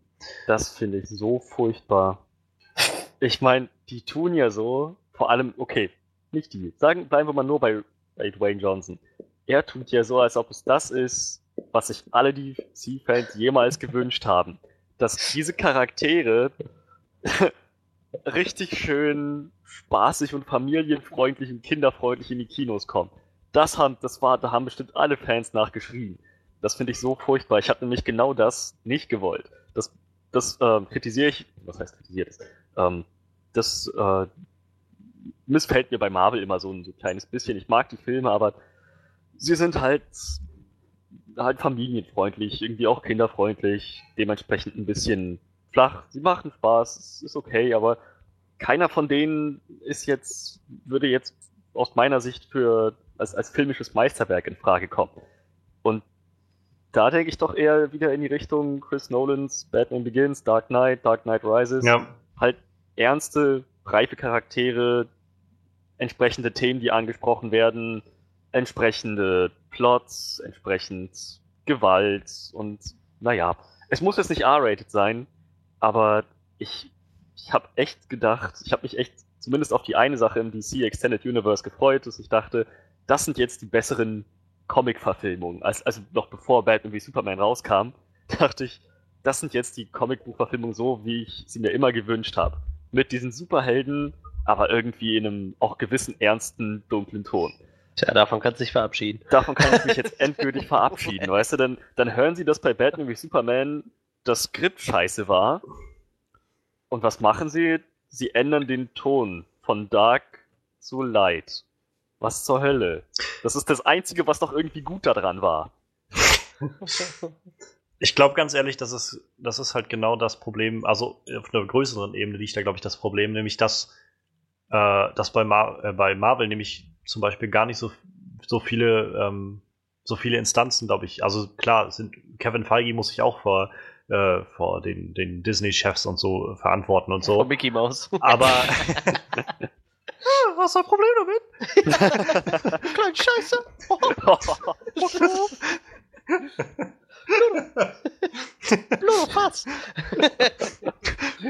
Aber was? R-rated, R-rated Mickey Mouse. So, ähm, pass auf, Mickey, wir, wir haben jetzt den Plan für 2024 fertig, Marvel Phase 4. Wir haben die Fantastic Four zurückbekommen und wollen jetzt ähm, das und das machen und so. Aber wo? Passt Goofy in euer Programm? nee, aber ich, ich glaube, das ist so mal Spaß beiseite. Ich glaube, das ist so das, das Problem, was DC hat. Da sind zu viele Köche irgendwie beteiligt an diesem, an, in der Küche. Also, die, ganz ehrlich, also ich meine, die, sie sind so darauf fixiert, ähm, mit Marvel aufzuholen, so gefühlt, und zu sagen, wir müssen genauso gute und äh, genauso eine R Rückmeldung kriegen wie die bei Marvel und wir müssen genauso viel Geld einspielen wie mit unseren Filmen wie bei Marvel und so, dass sie, naja, irgendwie vergessen, sich auf den Hosenboden zu setzen und zu sagen, so, wir müssen irgendwie von vornherein alles strukturieren, wir brauchen jemanden in der Mitte, der sich um das kümmert. Das soll jetzt ja Geoff Johns sein. Ich habe noch nichts davon mitbekommen, dass er wirklich was Großartiges geleistet hat. Das werden wir dann mit Wonder Woman wahrscheinlich sehen. Ähm, ich habe halt immer noch meine Bedenken, weil der Mann, naja, er ist ein Comicbuchautor und da ein sehr, sehr guter und also wirklich hochgefeierter. Aber das heißt nicht, dass man, naja, Filme produzieren kann. Das ist nochmal ein Ja. ganz anderes Metier. Und wie gesagt, ich glaube einfach, die werden sich gedacht haben, die haben Batman wie Superman hatte so einen Hype für sich, also im Vorfeld. Ich meine, selbst die, die größten, äh, größten Ben Affleck-Gegner haben irgendwann gesagt, ja gut, also ich meine, der Film wird, wird wahrscheinlich trotzdem fett so mit Ja. äh, mit ben, also mit, mit Batman gegen Superman. So, ich meine, das sind die ikonografischsten Charaktere, die es gibt, also in der Comicwelt. Und die endlich mal auf einen Film, in einem Film zu sehen, so auf einer Leinwand, das, das muss man einfach gesehen haben. Und der Film, die Trailer sahen, wie gesagt, auch eigentlich alle sehr gut aus. Bis auf der eine, der uns halt ein bisschen viel verraten hat. Aber selbst das war nicht, dass man gesagt hat, der Film sieht jetzt scheiße aus, sondern nur, ich habe irgendwie zu viel davon gesehen. Ja. So, und naja, und dann kam der Film raus und die Reaktion war nun mal nicht das, was sie wollten. Klar, es gibt eine Gruppe von Leuten, die sagen, der Film ist gut, der macht Spaß, ist ein schöner Film so. Aber das radiert nicht die andere Gruppe von Leuten aus, die sagen, Leute, der Film hat echt massive Probleme. Also nicht darin, dass er irgendwie zu düster ist oder dass er irgendwie äh, zu ernst ist und man nicht genug lachen kann, sondern der Film hat einfach Probleme damit, dass er ein paar Plotpunkte hat, die einfach keinen Sinn machen. Und wo man einfach merkt, es ist so ein ganz, ganz faules und, und äh, ja, einfach nur stinkendes Storywriting, was sie da drin haben. So, naja, tut mir leid, so typisch Zack Snyder-mäßig, wenn er halt nicht irgendwas hat, woran er sich festhalten kann, wie bei Watchmen oder 300. Sondern einfach das, das, das Schlimme ist ja, ne? Also, also für, für mich jetzt so als Comicleser ist, also ich finde DC schon so ein bisschen das schwächere Comic-Universum, aber das, es hat doch trotzdem Potenzial ohne Ende, weil Auf jeden Fall. die, die haben doch auch genug echt äh, prägende Helden. So, ich sag mal, Batman und Superman sind die bekanntesten Super äh, Comic-Helden überhaupt. Gut, ich, glaube, Marvel ist trotzdem deutlich erfolgreicher, aber Batman ist nun mal immer noch der erfolgreichste Comic aller Zeiten. So. Ja. Das Ja. darf man nicht vergessen. Und, äh, und trotzdem mal kriegen die es irgendwie nicht gebacken, so, weißt du, nicht mal ansatzweise irgendwie qualitativ mit Marvel mitzuhalten. Ich meine, Also- die müssen ja nicht genauso gut sein, aber die haben definitiv das Potenzial, die verschenken es nur vollkommen. Also ich weiß, ich habe mich halt nie wirklich intensiv mit den äh, DC-Helden auseinandergesetzt. Ich habe ein paar von den animierten Batman-Filmen damals gesehen, so ähm, auch bevor Batman wie Superman noch rauskam. Aber ich kenne mich jetzt auch mit der Mythologie nicht so wirklich aus. Und tatsächlich war Batman wie Superman, als ich die ersten Trailer gesehen habe, das war so, wo ich das erste Mal so wirklich interessiert darin wurde. Und ich kann mich noch erinnern, darüber kamen wir ja damals ins Gespräch, Frederik, weil wir irgendwie uns dann echt oft über diese neuen Trailer von Batman wie Superman unterhalten haben und gesagt Ja. haben, irgendwie, Alter, was, das ist doch so fett, ey, diese beiden Charaktere zusammen und dann so diese, diese, gerade diese Sachen, diese Szenen, die so viel Potenzial hatten, so Do You Bleed und diese ganzen Sachen, wo man so richtig Gänsehaut bekommen hat, weil man gedacht hat, Alter, das ist so geil. Und also man kann jetzt nicht sagen, dass wir irgendwie da reingegangen sind, um zu sagen, ja, das ist wieder so ganz typisch, Marvel macht alles besser oder so, sondern ich glaube, jeder von uns wollte, dass diese Filme einfach nur der Hammer werden. Ja. Und naja, Batman wie Superman war es für mich nicht und Suicide, äh, Suicide Squad noch weniger. Und ähm, um nochmal meinen Punkt von vorher aufzugreifen, wie gesagt, die werden dann gesehen haben, die Executives bei Warner, hm, unser DC, unsere DC-Sparte, die wir da haben, hat jetzt nicht so viel Geld eingespielt, wie sie es eigentlich sollten als Comicbuchfilme heutzutage. Mit so krassen Charakteren. Irgendwas müssen wir wohl falsch machen. Ja, dann, dann sag denen mal, die sollen das jetzt alles wieder ein bisschen freundlicher machen. Scheinbar wollen die Leute das ja sehen. Bei Marvel funktioniert es ja. So, aber scheinbar denkt ja niemand daran, dass es bei, wie du schon sagtest, Frederik, bei der Dark Knight Trilogie keinen Schwein interessiert hat, dass sie, also da hat sich niemand beschwert, dass die Sachen jetzt irgendwie nicht witzig genug waren oder so. Ja. Man Ja. muss einfach nur eine gute Story da, dafür finden. So. Und ich meine, ich, ich rechne The Rock da jetzt irgendwie nichts Böses an, weil ich, also der sagt irgendwie nur genau das, was irgendwie schon seit Wochen und Monaten irgendwie immer durchgeht. Und ich meine, das haben wir auf der letzten Comic-Con gesehen mit diesem ersten äh, Teaser-Trailer für Justice League, wo sie schon Ja. irgendwie gezeigt haben, oh, guckt mal, Leute, es ist alles so farbig auf einmal und die lachen auch so richtig und machen Witze und so. Und das ist irgendwie, ja, einerseits denke ich so, DC hat schon irgendwie angefangen zu sagen, also sie haben schon irgendwie wahrgenommen, den Leuten gefällt hier irgendwas nicht, wir müssen was anders, anders machen. Wie, ähnlich wie du, Frederik, glaube ich aber halt auch, sie haben irgendwie die falschen Lehren aus ihren, aus ihren Fehlern gezogen. Statt, doch. statt halt sich hinzusetzen und irgendwie von, von Grund auf was aufzubauen und zu sagen, wir müssen das einfach alles gut vorbereiten, es muss alles funktionieren. Wie du schon sagst, irgendwie Green Lantern, ich glaube, das kann sehr, sehr cool werden. Ich mochte Le- Lethal Weapon auch sehr gerne und ich würde das gerne mit coolen Charakteren im All sehen. Aber für mich hat das jetzt gerade wieder so einen Beigeschmack von, ja, wir wissen halt überhaupt nicht, was wir mit unserem Universum machen. Wir quetschen jetzt irgendwo noch Green Lantern rein, weil, ja, wir wollen das halt auch noch irgendwo machen. So. Weil ist so. Und doch, ich meine. Und das ist halt das große Problem. Entschuldigung, ich wollte nicht unterbrechen. Ja, ja, nee, nee, das ist, also. Ich glaube halt, ich, ich ärgere mich einerseits natürlich über Warner, dass die die falschen Schlüsse aus dem ziehen, was bisher passiert ist und was sie als Rückmeldung bekommen haben. Aber andererseits denke ich mir, müssen die ja irgendwo irgendwie auf diese Idee gekommen sein. Klar, gab es die Fans und Kritiker, die gesagt haben, der Plot macht keinen Sinn, das, das Skript ist furchtbar. Aber es gab garantiert auch die Fans und Kritiker, die meinten, das ist alles viel zu düster. Und Warner hat sich dann entschieden, genau auf die falschen Leute zu hören. Äh, Deswegen, ich bin jetzt sauer auf Warner und auf die Leute, die gesagt haben, es ist zu düster. Das war es nämlich nicht. Denn der Rest von uns echten DC-Fans, die dieses Düstere zu schätzen wissen, die müssten jetzt nämlich das ausbaden, dass diese kleinen, diese kleinen familienfreundlichen Pussys uns eingebrockt haben. Hashtag Real DC Fans, Hashtag Fuck of Marvel. Ja, was? Das, das, das regt mich echt auf. Also ich, ich habe halt nicht so ein Problem mit dem, mit dem leichten Ton äh, bei den Marvel-Filmen, mu- muss ich echt sagen. Ich, ist auch was, was ich bei denen schätze. Aber gleichzeitig denke ich, es gab gerade bei DC echt ein Potenzial, ein bisschen was, einen anderen Ton reinzubringen, ein bisschen ernstere Thematiken anzusprechen, vielleicht auch. Ähm, und einfach auch irgendwo so ein, so ein, naja, ich meine, davon kann man ja auch irgendwie als Zuschauer nur profitieren, wenn man irgendwie auch eine größere Auswahl an Sachen hat, statt halt von allen dasselbe um die Ohren zu bekommen. Und Ja. ich meine, wir wissen noch nicht, wie die neuen Filme werden, aber wenn ich halt auch, wie du schon meinst, Frederik, wenn ich schon lese, irgendwie Hope, Optimism and Fun, so richtig groß geschrieben Fun. Oh. Ich, ich weiß nicht, das klingt, also vor allem, ich weiß halt auch nicht, wie, wie soll ich mir das jetzt vorstellen? Wird das jetzt irgendwie, The Batman, wird das jetzt auch schon davon betroffen sein, wenn der den irgendwann macht? Oder Aquaman? Also Aquaman soll ja sehr witzig werden, nach dem, was wir jetzt irgendwie an, an Me- Meldungen bekommen haben. Das soll so ein, Aquaman soll so ein ähm, Indiana Jones-Feeling haben und irgendwie sehr witzig sein. Ich weiß nicht, ob das das ist, was ich unbedingt sehen muss von Aquaman. Gerade weil der neue Aquaman eigentlich sehr badass und, und naja, irgendwie brutal und so aussieht. Und vielleicht passt es nachher im Film alles zusammen, wer weiß, aber.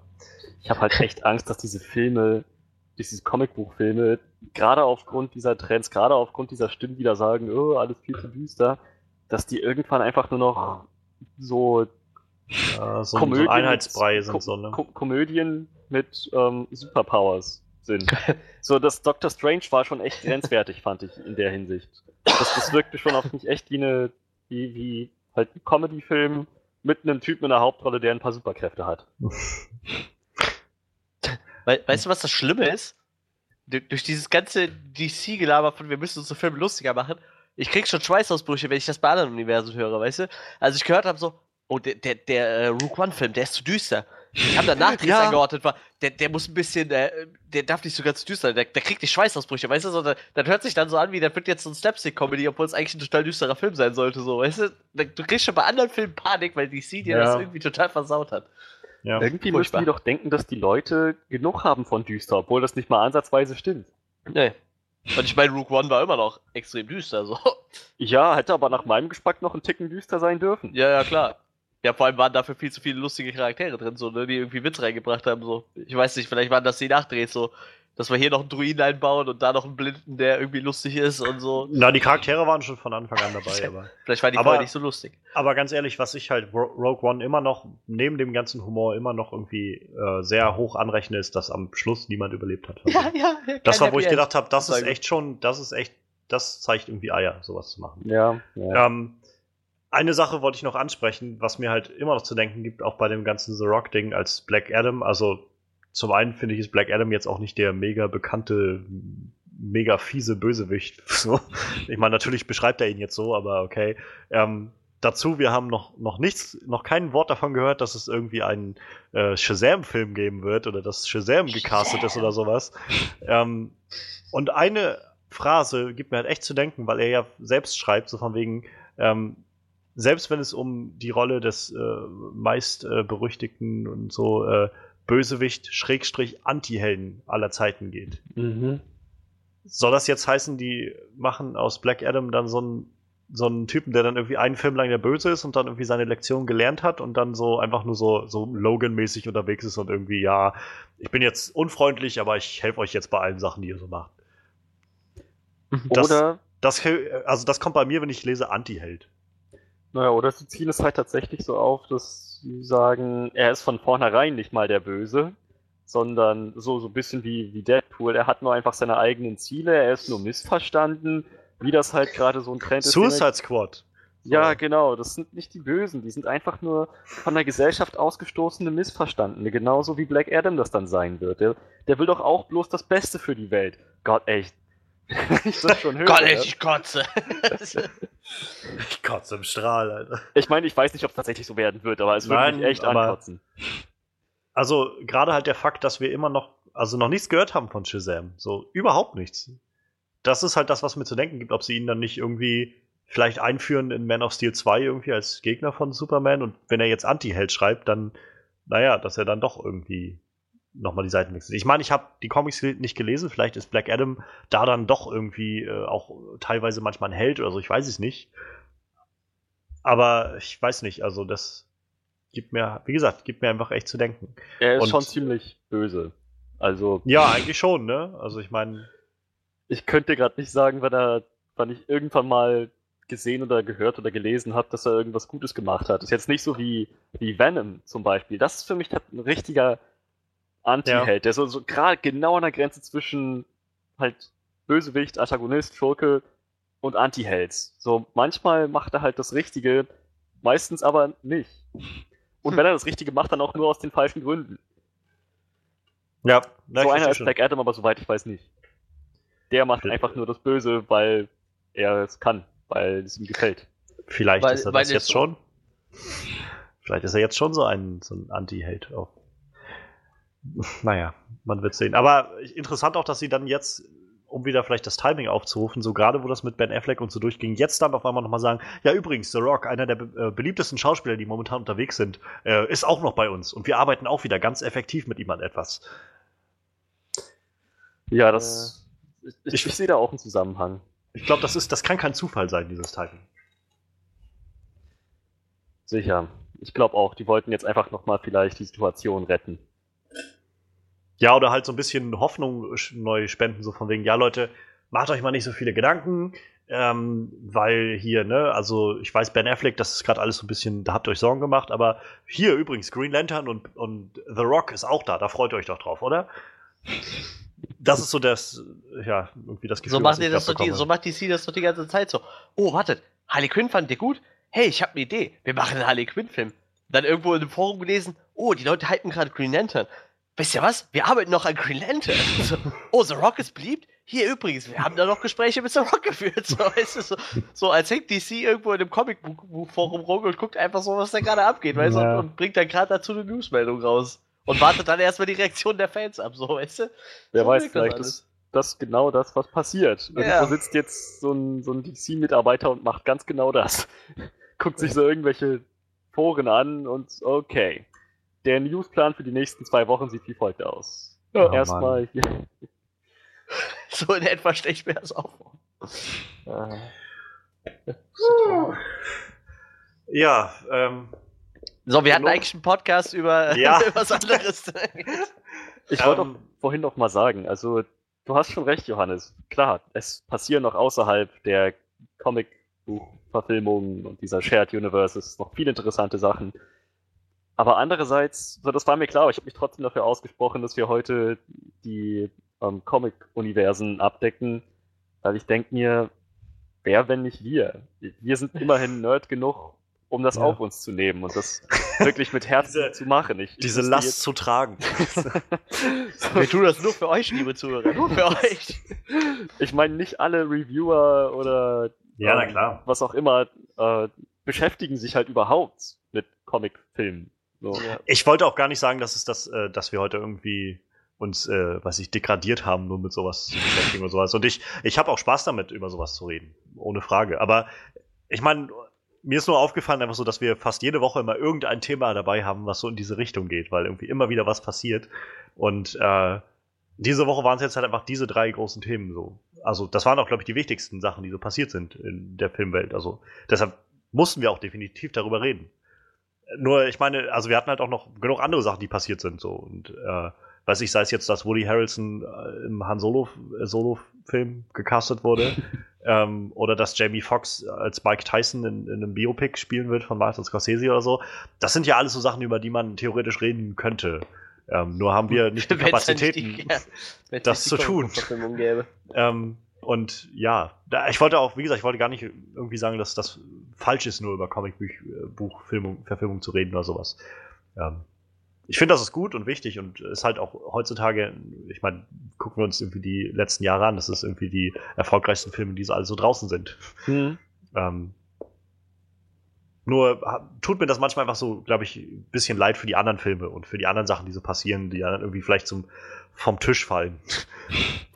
Ja, andererseits denke ich mir, ich glaube, ich könnte bei weitem nicht so viel über ähm, Mike Tysons Biopic reden, wie über Nö, natürlich Dwayne nicht, Johnsons natürlich nicht. Aussagen über das schöne, kinderfreundliche DC-Universum. Natürlich nicht. Ähm, aber das ist ja, wie gesagt, auch gar nicht schlimm. Also ich meine, ähm, wir haben uns, wir müssen uns ja auch irgendwie nach niemandem richten, so wirklich. Wir können ja auch das so ein bisschen einfach authentisch machen, wie uns das gefällt.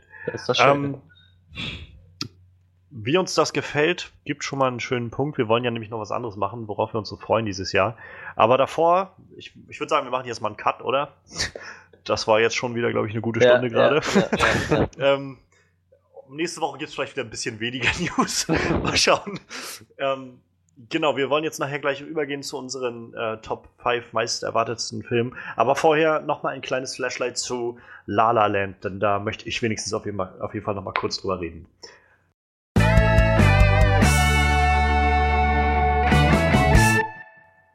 Ja, La La Land. Also, ich. La, la, la. Der Film kam ja in Amerika schon letztes Jahr im Dezember raus, so in, also in ausgewählten Kinos, damit er auch schon für die äh, Oscars qualifiziert werden kann. Und ähm, naja, jetzt dann auch groß im großen Kino und also auf der großen Leinwand und in vielen Kinos und so. Und jetzt auch in der Welt im Januar. Und ähm, naja, wäre er letztes Jahr im Dezember schon gestartet hier in, in Deutschland, also das wäre für mich garantiert die, der beste Film des Jahres gewesen, wenn nicht sogar der letzten paar Jahre. Also ich weiß, dieser Film hat für mich irgendwie nichts, was irgendwie falsch, also nichts, was ich ändern wollte. So, das wäre das erste Mal gewesen, dass ich tatsächlich 10 von 10 gegeben hätte an dem Film, ähm, weil ich das von der angefangen von der Musik, also ich meine, der Film ist ein Musical mit äh, Emma Stone, Ryan Gosling in der Hauptrolle. Ähm, angefangen von der Musik, die einfach wunder, wunder, wunderschön ist. Ich höre die gerade bei Spotify rauf und runter, den gesamten Soundtrack.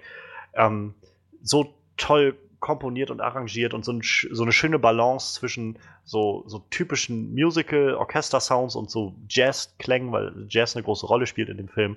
Ähm, über die Musik halt bis hin zur, äh, zum Schauspiel. Also ich, Ryan Gosling wird gerade zu einem meiner Lieblingsschauspieler, muss ich sagen. Ich fand den Nice Guys letztes Jahr schon echt super. Und auch hier hat er mich echt wieder voll überzeugt. Umso mehr will man, äh, ich habe es nochmal nachgeschaut, der hat das ganze Klavier selbst gespielt, was er da, was er gespielt hat in dem Film. Was? Der, und nicht nur das, der hat das in drei Monaten gelernt. Moment mal, diese, diese ganzen crazy Arpeggien ja. und Läufe, ja. das, nein, das kann ich Doch. mir nicht vorstellen.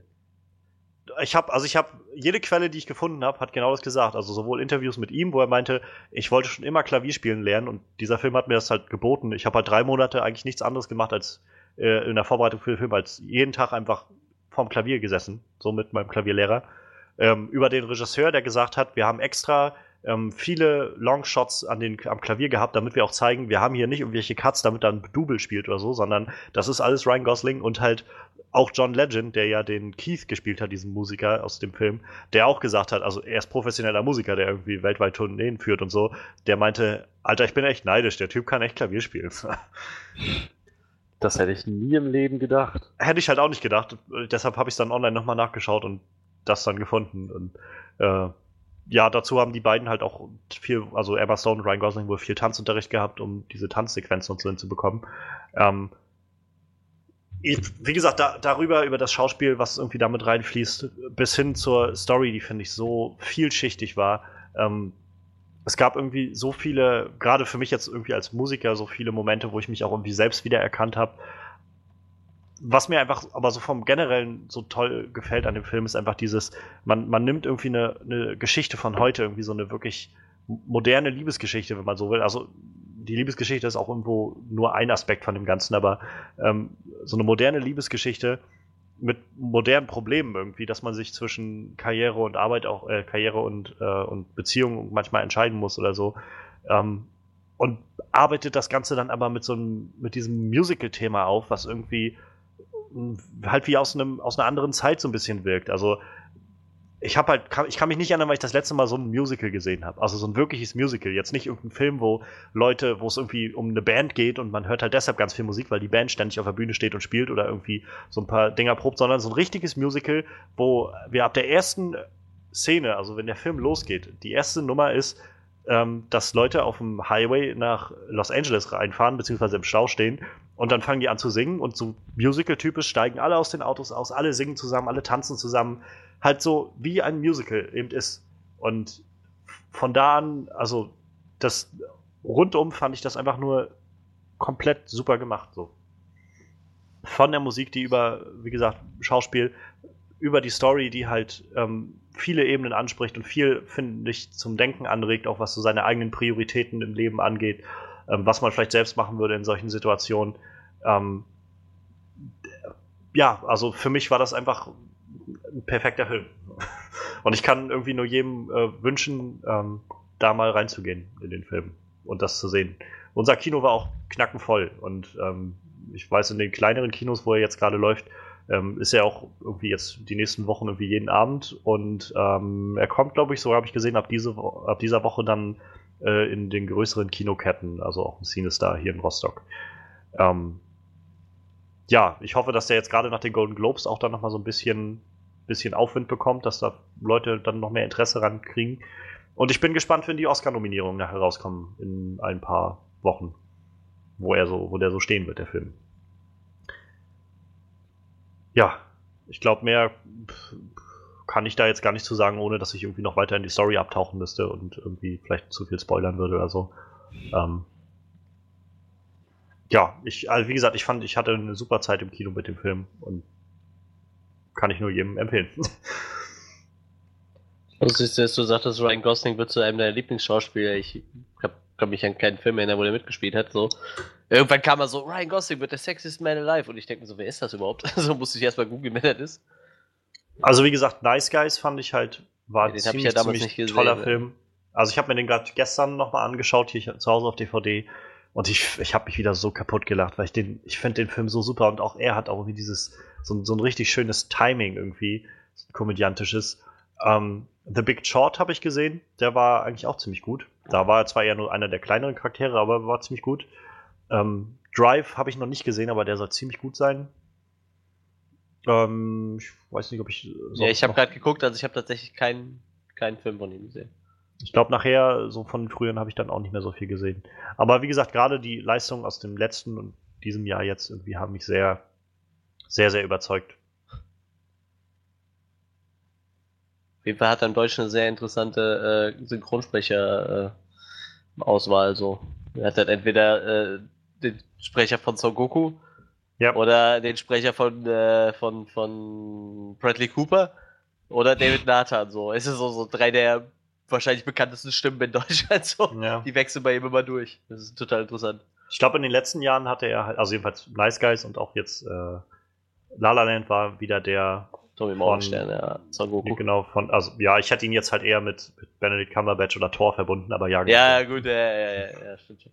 Ja, für mich bleibt ja immer Son Goku so. Da, das war auch der erste Synchronsprecher, wo ich so irgendwie den, den, den Namen im Kopf hatte halt, ne? Weil der Mhm. damals auch Musik gemacht hat zu der Zeit, wo der Son Goku gesprochen hat und so. Und deshalb war es irgendwie für mich so, für mich ist das immer Son Goku gewesen. Und das wird doch für mich immer Son Goku bleiben, glaube ich. Tja, ja. Ja. Dann würde ich sagen, wir sind schon in fortgeschrittener Stunde. Ähm, sollten wir mal anfangen mit unserer Liste, oder? Sollten wir mal so schauen, die rei reißen wir jetzt mal schnell ab. so, sollten wir mal schauen, was wir eigentlich so wirklich, äh, wie, wie sagt man, ähm, was wir nicht, äh, ich will ein besseres Wort als erwarten haben irgendwie. Welchen Dingen wir entgegenfiebern, so sag ich Sehr mal schön. ähm, um ein wenig Metaphern und hier mal so ein bisschen Stil reinzubringen. Ähm, ja, wir ha- haben uns gedacht, wir stellen mal so eine kleine Liste zusammen. Wir haben jetzt unsere Top 5, also fünf Filme, die wir, die wir kaum noch erwarten können, dass sie bald kommen im Kino dieses Jahr. Ähm, außerdem haben wir noch danach eine andere Kategorie, wo wir so ein bisschen drüber reden wollen. Filme, die wir, naja, die wir irgendwie schon gut, also wo wir hoffen, dass sie richtig gut sind, aber uns irgendwie doch Sorgen machen, dass das vielleicht ein bisschen nach hinten losgehen könnte. Und ähm, ja, die Idee war, dass wir jetzt erstmal mit unserer Top-Liste anfangen und so ein bisschen, naja, erstmal gucken, was so auf unserem Platz 5 ist. In der Top 5. Und ähm, ich kann da gerne erstmal anfangen. Mal schauen, ob mein Film vielleicht bei euch irgendwo mit auftaucht in der Liste. Das ist bei mir äh, Thor Ragnarök. Tatsächlich bei mir nicht dabei. Hätte ich vielleicht sogar äh, in den Sorgenkindern gehabt. Weil ich, ja, weil ich habe so eine Abneigung gegen Thor halt immer noch seit dem zweiten Teil. Allerdings freue ich mich auf äh, Hulk, ne? Das ist genau das, was mich gerade so richtig, äh, richtig hyped für den Film. Also zum einen halt, ich fand Tor 2 echt nicht so toll. Also, also echt so gar nicht. Das ist so mein, mein äh, am liebsten, äh, also mein, mein Marvel-Film, den ich, den ich am wenigsten lieb habe irgendwie. Ähm, aber Thor an sich als Charakter finde ich halt immer sehr cool. Ich hatte jetzt auch Age of Ultron nochmal gesehen, ja, vor kurzem und dachte auch so, er hat irgendwie eine coole Rolle schon. Also er- Chris Hemsworth geht auch richtig auf in der Rolle. Und nachdem ich jetzt irgendwie gesehen habe, also sowohl dieses, äh, diese kleinen, diesen Zusammenschnitt von der Comic-Con, den den es da zu sehen gab, so was hat Thor gemacht während des Civil Wars, wo, wo so diese, wie so eine kleine Dokumentation irgendwie, wie er dann da in äh, Australien irgendwo eingezogen ist bei seinem Mitbewohner und diese ganzen Sachen, das hatte so einen erfrischenden Humor, was ja auch schon von dem äh, Taika Waititi kam, dem neuen äh, Regisseur für den Thor Ragnarök. So, und dann halt das Casting als nächstes, was dann bekannt gegeben wurde. Wir haben halt Thor, klar, Chris Hemsworth. Ähm, dann ist ähm, auf einmal Mark Ruffalo dabei als Hulk. Dann haben wir Kate Blanchett als Hella, irgendwie eine der besten Schauspielerinnen, die momentan auf diesem Planeten leben. Dann haben wir ähm, ähm, Jeff Goldblum spielt den Grandmaster dabei. Dann haben wir Doctor Strange taucht noch mal irgendwo damit drin auf. Dann äh, haben wir Carl Urban, der dabei ist. Dann haben wir Tessa Thompson, die als äh, Valkyrie dabei. Also das ist so diese diese Castingliste wurde immer länger und immer größer und immer besser. Thor, ist, äh, Loki ist natürlich auch wieder mit dabei und Anthony Hopkins ist wieder mit dabei und dazu halt dann irgendwie Taika Waititi als Regisseur, der irgendwie so erfrischend anders ist und so, naja, so genau das hat, was Marvel in den letzten Jahren irgendwie gut gezeigt hat.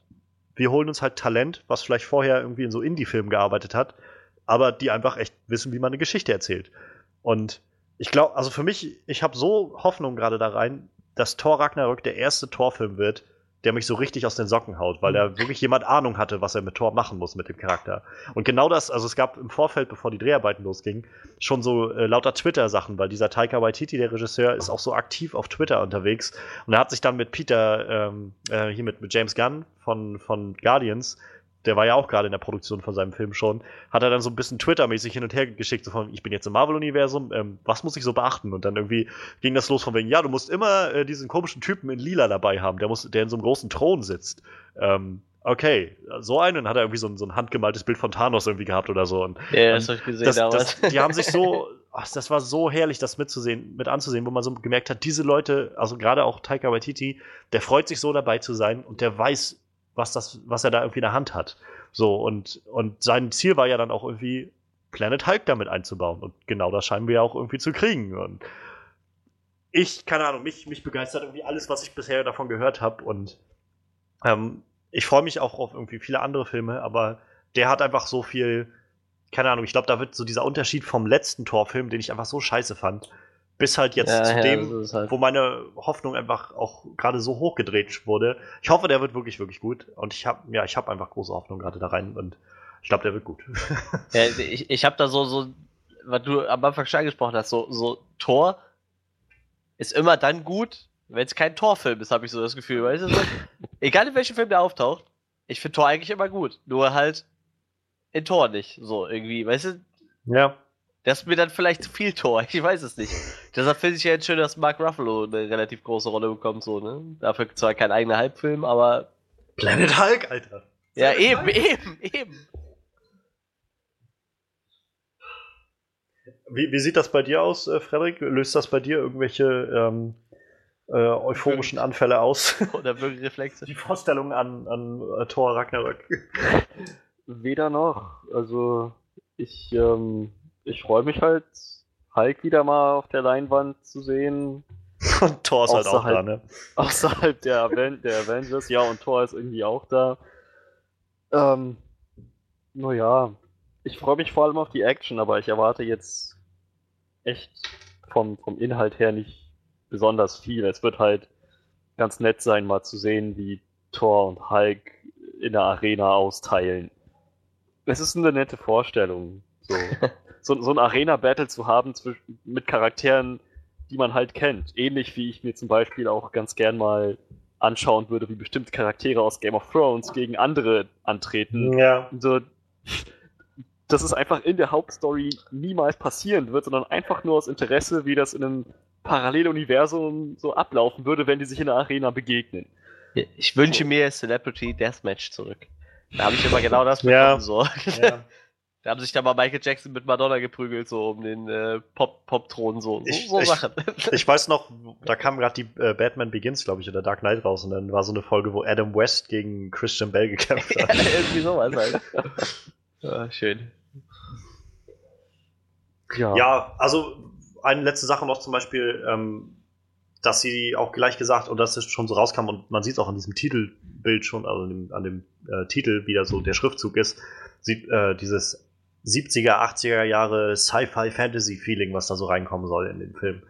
Allein das gibt mir schon wieder viel Hoff Hoffnung und Vorfreude, weil ich so denke, das ist, die haben eine Richtung vor Augen, wo sie damit hinwollen. So, ich hatte, ich habe halt bei Tor 2 so überhaupt keine Ahnung gehabt, was sie überhaupt wollten mit diesem Film. Und ich fand den so langweilig und Ja. ich, Ja, naja, und auf jeden Fall, das gibt mir so einfach, wie gesagt, immer nur noch mehr Hoffnung und immer mehr Vorfreude auf Tor Ragnarök. Aber ähm, das äh, war meine Nummer 5. Ich möchte mal hören, was war denn bei euch so Nummer 5 in der Liste? Ja. Wer will denn? Soll, soll ich? Freddy, willst du? Mach du ruhig. Okay. Äh, bei mir ist Nummer 5, auch wenn ich äh, Tom Cruise hasse, ich betone das immer wieder, ich hasse den wirklich. es ist äh, tatsächlich die Mumie und allgemein die, das, das äh, Franchise, ja, was sie da Ja. rauskicken wollen, dieses, dieses Universal Monster Franchise. Also der, der Trailer von die Mumie sah schon halt echt ziemlich, ziemlich fett aus. Äh, wie gesagt, Tom Cruise äh, geht mir halt äh, sonst wo vorbei, aber der war so schön düster und horrorlastig und vor allem du hörst halt so, die machen die Mumie-Reboot und du hast halt irgendwie dann immer so einen Brandon Fraser-Film im Kopf, so, so ein Abenteuerfilm, der halt vielleicht ein bisschen gruselig ist, aber irgendwie doch eher lustig. Ja. Aber dann hast du halt diesen Trailer gesehen, da ich so, meine Fresse, das könnte echt ein düsterer Horrorfilm werden. Ich habe halt echt Hoffnung für dieses Monster-Universum, dass die da echt was Cooles draus zusammenzaubern. Deshalb bin ich da echt ein bisschen gehypt drauf und, und bin halt echt gespannt, wie sie, wie sie das so starten wollen. Ich habe diesen Dra Dracula Untold nie gesehen, weil der halt so, so, schon so schlecht war, aber den haben sie ja eh rausgeschmissen aus dem Universum. Deshalb bin ich ja echt mal gespannt, wie sie mit die Mumie dann reinstarten, weil so vom Trailer her sah es echt fett aus. So ein bisschen wie bei Green Lantern damals die Situation, oder? So wie sie mit Green Lantern das Universum starten wollen und dann auch Ja. sagen, okay, wir, wir müssen nochmal von vorne anfangen. Ja, ja. Und dann ist es aber wieder schief gegangen, das ist das Problem. Ne? Ich hoffe, Universal macht es dann richtig, so. Nicht wie DC. Also ich muss sagen, ich habe schon überlegt bei die Mumie so. Ich, ich meine, ich, ich kann jetzt nicht sagen, dass ich irgendwie gerade so voller, voller Euphorie dem Ganzen entgegenblicke, aber ich bin schon echt interessiert, in welche Richtung das alles geht und ob dieses Monster-Universum echt so Ja, gut ja, wird, wie, wie man es vielleicht hoffen kann. Vor allem dann noch mit ähm, Russell Crowe. Russell Crowe als, Dok als Dr. Jekyll oder was das? Ja, Ne? Das, ja. Das, das, das könnte schon richtig fett werden. Und ich glaube, er, er wird wahrscheinlich so eh das Bindeglied zwischen den, den ganzen Leuten irgendwie. Und äh, ich glaube, Ja, das wird na- ein ganz abgefahrenes Universum. Allein schon der Fakt, dass das ja scheinbar alles in der Jetztzeit spielt, so. Ja, Das ist schon irgendwie ein interessantes, interessanter Kniff, so. Macht es alles ein bisschen neu und anders.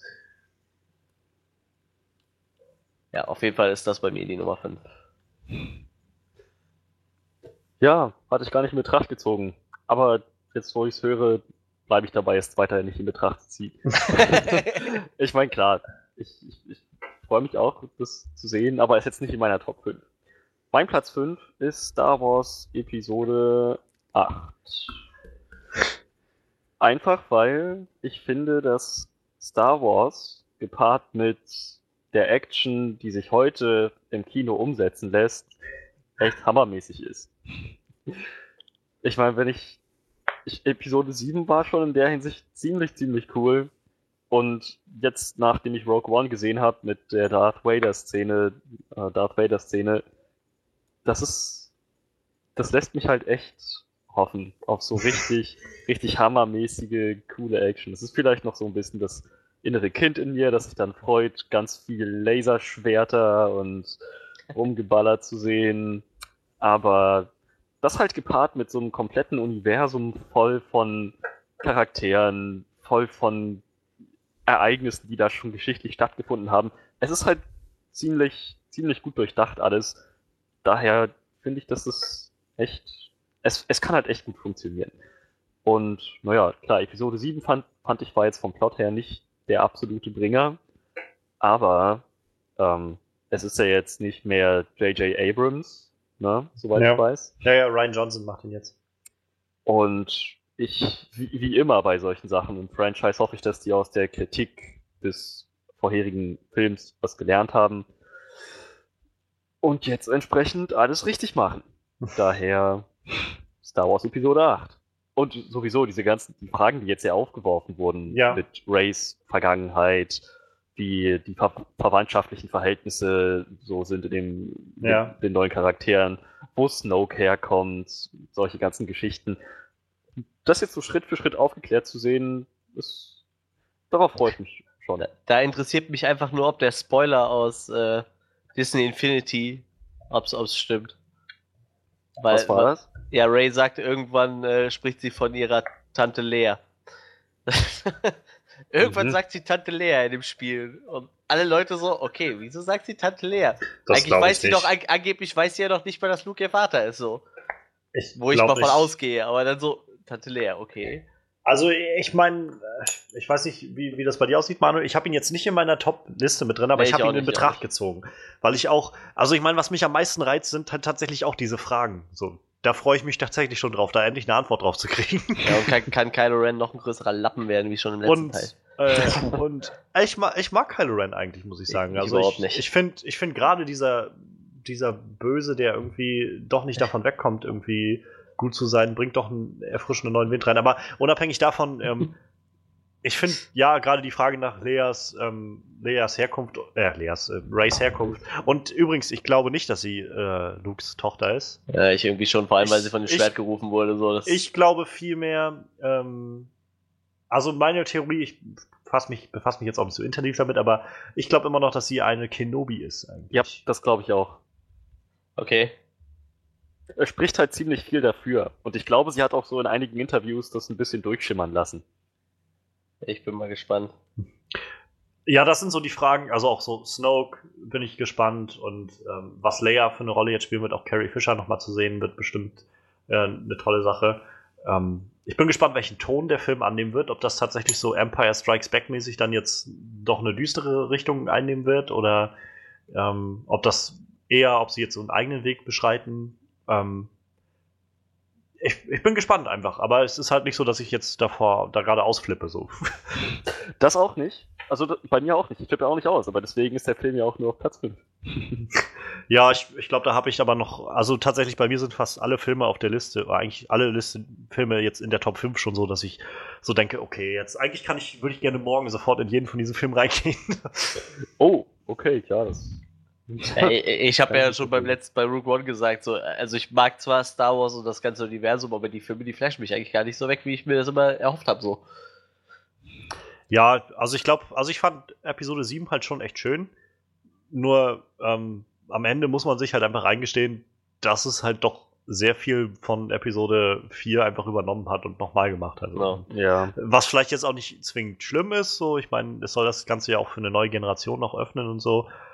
Aber ich glaube, es gab auch viele Erwartungen, die damit, äh, naja, so ein bisschen gebrochen wurden. Und, äh, und natürlich dieser ganze Luke-Teaser, so, Luke ist dabei und Luke, und, dann sehen wir zum Schluss kurz. Und, Mark Hamill war anscheinend selber total überrascht, dass es nur so eine kurze Szene mit ihm war. Er, ja, hat, er meinte, als er das Skript durchgeblättert hat, saß er echt total gespannt da drin, dachte so, okay, jeden Moment, jeden Moment kommt Luke.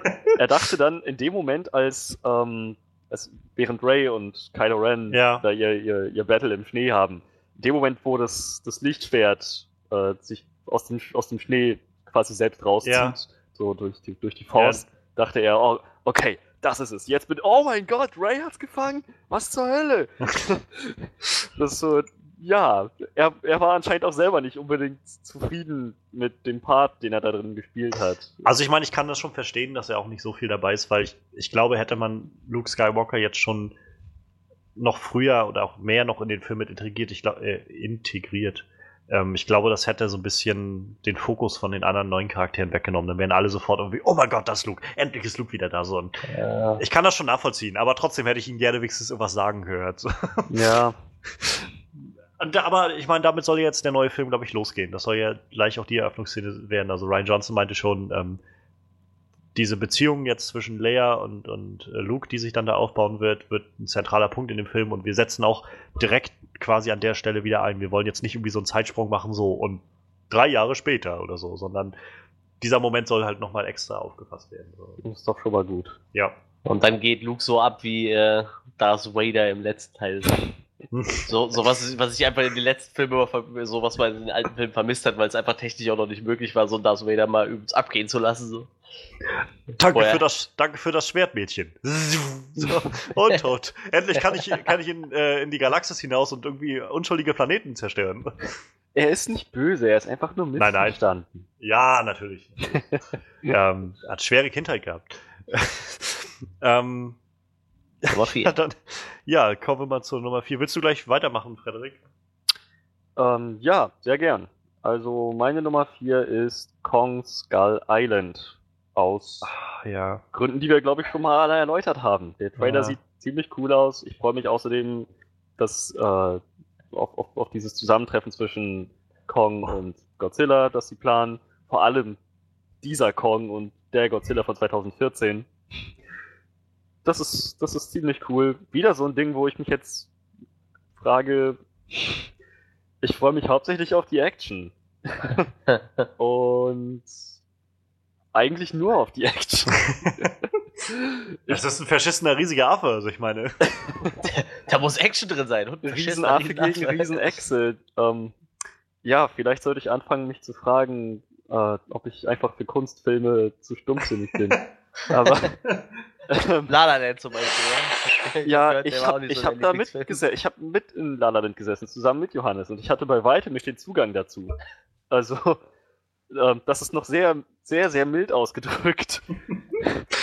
ähm, ja, also auch da Film, wo ich mich hauptsächlich auf die Action freue, aber ich finde halt auch, dass zumindest bei, bei Kong ähm, in, in dem Trailer fand ich, sah das echt sehr dramatisch aus. Also halt auch zu sehen, wie menschliche Charaktere, mal ab von der Action, wie menschliche Charaktere so mit, mit dieser Vorstellung oder mit dieser Realität konfrontiert werden, dass sie Ja. eigentlich echt nur winzig kleine Ameisen sind, verglichen mit anderen Kreaturen, die existieren.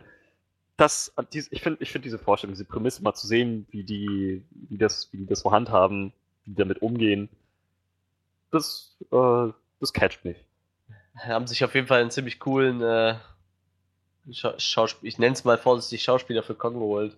Ich glaube, das ist, dürfte dann so nach, äh, nach Andy Serkis so der, der zweitbeste Motion Capturing Darsteller sein, so, der auch in allen Planet der Affenteilen beteiligt war. Also wahrscheinlich auch so Best Buddy von, äh, vom, vom, Andy von Andy Serkis. Serkis. Ja. Ja. Also, also der hat auch schon öfters mal einen Affen gespielt. So. Im, letzten, im, im, im, letzten, Im letzten King Kong war es halt äh, Andy Serkis, der den King Kong gemacht hat. So. Jetzt ist es halt der Typ, mit dem er zusammen bei Planet der Affen gearbeitet hat, der, der Kong halt macht. Ne? Ja, interessant auf jeden Fall. Also Ja, ich muss ich- sagen, nee, sorry, mach mal. Manuel. Ja, also ich hatte ihn auch in Betracht gezogen, aber der ist dann doch äh, ein paar anderen Sachen gewichen, tatsächlich, der Film. Das ist ähnlich bei mir. Also ich habe Kong Skull Island auch auf meiner Liste gehabt, weil ich gedacht habe, ich bin halt auch echt mega gespannt, wie dieser Film letztendlich aussehen wird. Ich mochte Godzilla 2014 schon echt gerne. Ich meine, Ja. der Film wird noch mal ein bisschen anders vom Ton, glaube ich. Ähm, Gerade dieses 70er-Setting und was wir bisher in den Trailern gesehen haben, wie du schon meintest, Frederik, wird ja irgendwie ziemlich actionlastig in die Fresse sein wahrscheinlich. so von Anfang an. Aber irgendwie freue ich mich auch darauf, das mal zu sehen. Also ich meine, diese Szene, wie irgendwie, ist das ein Affe? Und dann kommt diese Palme geflogen in den Helikopter. Also, wie kann man da nicht drauf aufmerksam werden? So.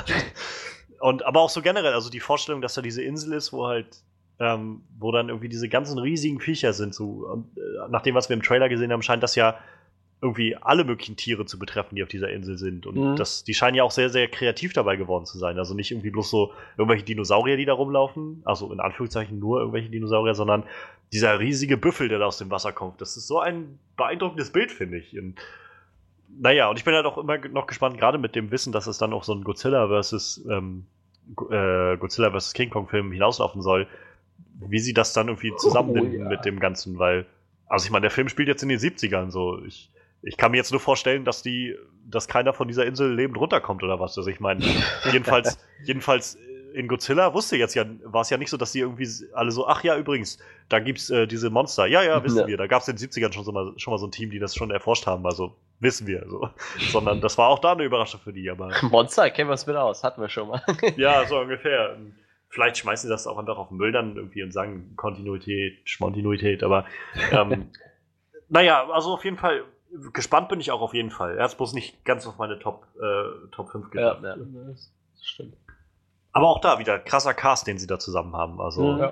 äh, ich meine, äh, ich wollte gerade Lawrence Fishburne, das mag er gar nicht, wie man das sagt. Samuel L. Jackson, ähm, toller Schauspieler wie immer. Brie Larson ist eine super Oscar-prämierte Schauspielerin. Tom Hiddleston und John Goodman. Ich finde, John Goodman ist so ein guter Schauspieler. Ich hoffe, Ja. der wird auch nochmal Oh, mit einem Oscar nominiert irgendwann.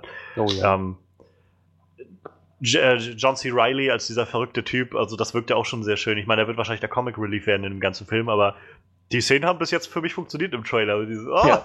wir werden alle hier sterben, ja. Ihr hättet nicht hierher kommen sollen, wir werden alle draufgehen. Das, das ist so eine schöne Delivery gewesen. Naja. Ähm, ich mache mal weiter mit meinem äh, vierten Platz. Okay.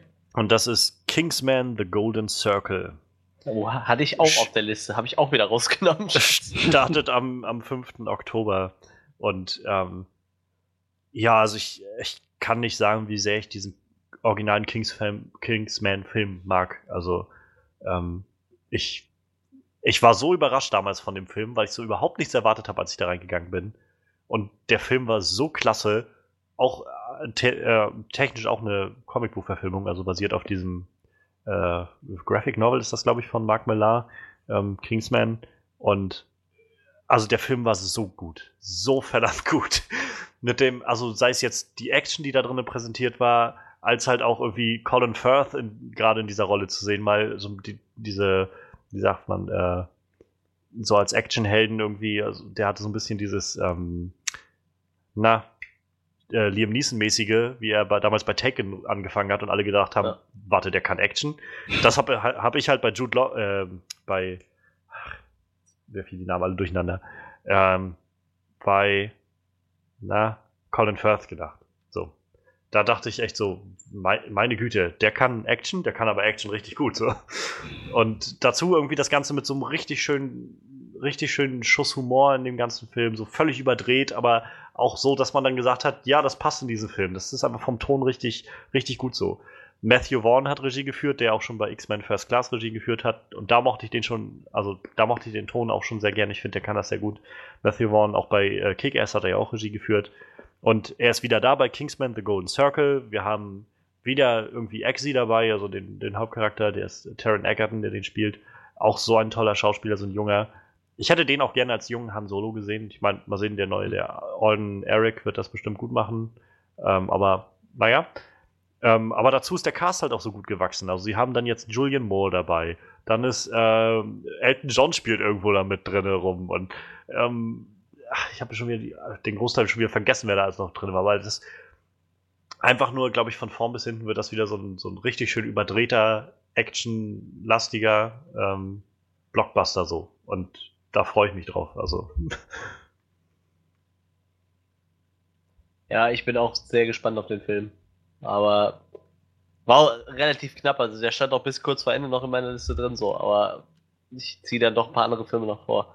Aber da hast schon recht, der, der erste Teil, der war schon der absolute Hammer. Der war echt super. Den habe ich gar nicht gesehen. Aber so wie ihr jetzt gerade darüber redet, ähm, ich Hab habe die DVD, ich habe die DVD hier, die kann ich dir gerne mal geben. oh, das wäre cool. Ja, guck dir den auf jeden Fall mal an. Also der ist echt sehenswert. Also ich meine, der kam im selben Jahr raus wie, äh, wie John Wick. Und also ich meine, ist vom Ton völlig anders, aber es gibt halt eine Szene, wo sie meinten, wo viele meinten, ich glaube, diese eine Szene hat einen höheren Bodycount als der gesamte ja, John Wick-Film. ja, ja. Das Und stimmt. das soll schon was heißen. So. Ich habe jetzt nicht durchgezählt, aber es kommt hin. Ähm, ich habe mal gerade bei IMDb das aufgerufen. Also Taron Egerton ist dabei, Jeff Bridges ist dabei, Julian Moore, Pedro Pascal spielt mit beim zweiten Teil, Oh, Halle, yeah. Halle Berry ist dabei, Mark Strong ist wieder zurück, Colin Firth kommt auch nochmal zurück. Also es ist so, das, das Ding ist halt voll mit irgendwie interessanten Schauspielern und, und Leuten. Ja, und die Comicvorlage ist von Mark Miller, ne? Ja. Da brauchen wir nicht viel zu sagen. So, ich meine, der ist nun mal einer der besten Comic-Geschichtenschreiber überhaupt. Ich fand das schon bei Kick-Ass halt super. Und Ja. das hat halt so einen ähnlichen Ton wie Kick-Ass. Also wie gesagt, auch gleiche, gleicher äh, Macher, gleicher Was haben wir noch? Regisseur. Ci- Civil War ist von dem, ne? Die Grundgeschichte von Civil War war von ihm. Ist, Old Man Logan ist doch, glaube ich, auch von Old Man Logan oder? ist auch, glaube ich, von ihm, ja, stimmt. Also, der weiß schon, was er macht und äh, ja, das wird auf jeden Fall schon ziemlich gut. Ja, wie sieht's bei dir aus, Manuel? Platz 4. Platz 4. Wo ist mein Platz 4? 3, 1, 2, 3. Wo, ist meine 4? Ich habe hier 1, 2, 3 und 5. 4. Ah, da ist meine 4. ich wollte sagen, Wonder Woman ist doch nicht meine 4. äh, Dark Tower ist meine Nummer 4, tatsächlich. Ähm, erst war ich am überlegen, ob es nicht vielleicht ein Sorgenkind wird, aber eigentlich bin ich dafür zu gehypt. Also ich bin, ich bin ja an sich schon ein riesen Stephen King-Fan, auch wenn die Verfilmungen nicht alle überzeugt haben, so. Da überzeugen ja eher so die nicht horrormäßigen Verfilmungen, so wie Green Mile oder die Verurteilten. Die sind Mhm. ja dann doch äh, meistens deutlich erfolgreicher, aber ah, das, das Cast ist schon ziemlich, ziemlich gut. Idris Elba als, als Roland. Ich hätte zwar immer noch lieber, ähm, lieber, lieber, scheiße, wer, wer spielt Dr. Jekyll? Ich glaube, Matthew McConaughey? Oder? Nein, nein, nein. Wer, wer, spielt den Dr. Jekyll jetzt in dem. Ach so, ähm, Russell äh, Crowe. Russell Crowe, danke. Äh, Russell Crowe hätte ich mir doch schon ein bisschen lieber angeguckt als, als, äh, als Roland. Aber allein schon, weil so rein vom Lesen der Bücher her würde ich jetzt sagen, Russell Crowe wird da cool reinpassen. Aber es wird halt auch nie eine Hautfarbe werden, deshalb gehe ich davon aus, so Idris Elba wird da auch einen super Job abliefern. So, ich meine, das ist ja auch ein echt verdammt guter Schauspieler. Und äh, ja, Matthew McConaughey als äh, der Mann in Schwarz, ich bin echt, echt gespannt. So, es, ich glaube, der, ich der muss richtig gut werden. Ich, ich weiß auch gerade gar nicht, wo der angesiedelt ist. Ich glaube, der spielt ja, erzählt ja so ein bisschen eine eigenständige Geschichte in dem Dark Tower-Universum so, aber ich, ich bin gespannt. Ich glaube, das erste, wo ich drauf warte, ist so, so eine Reaktion von Stephen King. So, wenn der sagt, das das wird gut so, dann wird das auch richtig gut so. Ich bin da echt total gespannt drauf. Weil das ist Stephen Kings Lebenswerk und da, da muss viel Herzblut reingesteckt werden. So, ich glaube, Ja, das kannst du das nicht verfilmen. Was dieses Jahr auch kommt, ist S. Ach ja, Ja. kommt ja auch dieses Jahr. Ja. Verrückt. Ja, da bin ich nicht Also ganz so gespannt drauf tatsächlich. Den will ich mir, werde ich mir zwar auch auf jeden Fall reinziehen, aber dann doch lieber Dark Tower so. Und vor allem Dark Tower könnte ja theoretisch auch ein riesen Franchise lostreten. So, ich meine, der hat mittlerweile sieben Bücher um dieses Universum geschrieben. Und anfangs war es ja immer so geplant, äh, ein Film, eine Staffel Serie, wieder ein Film, eine Staffel Serie und wieder ein Film und dann so fortlaufen, bis die durch sind.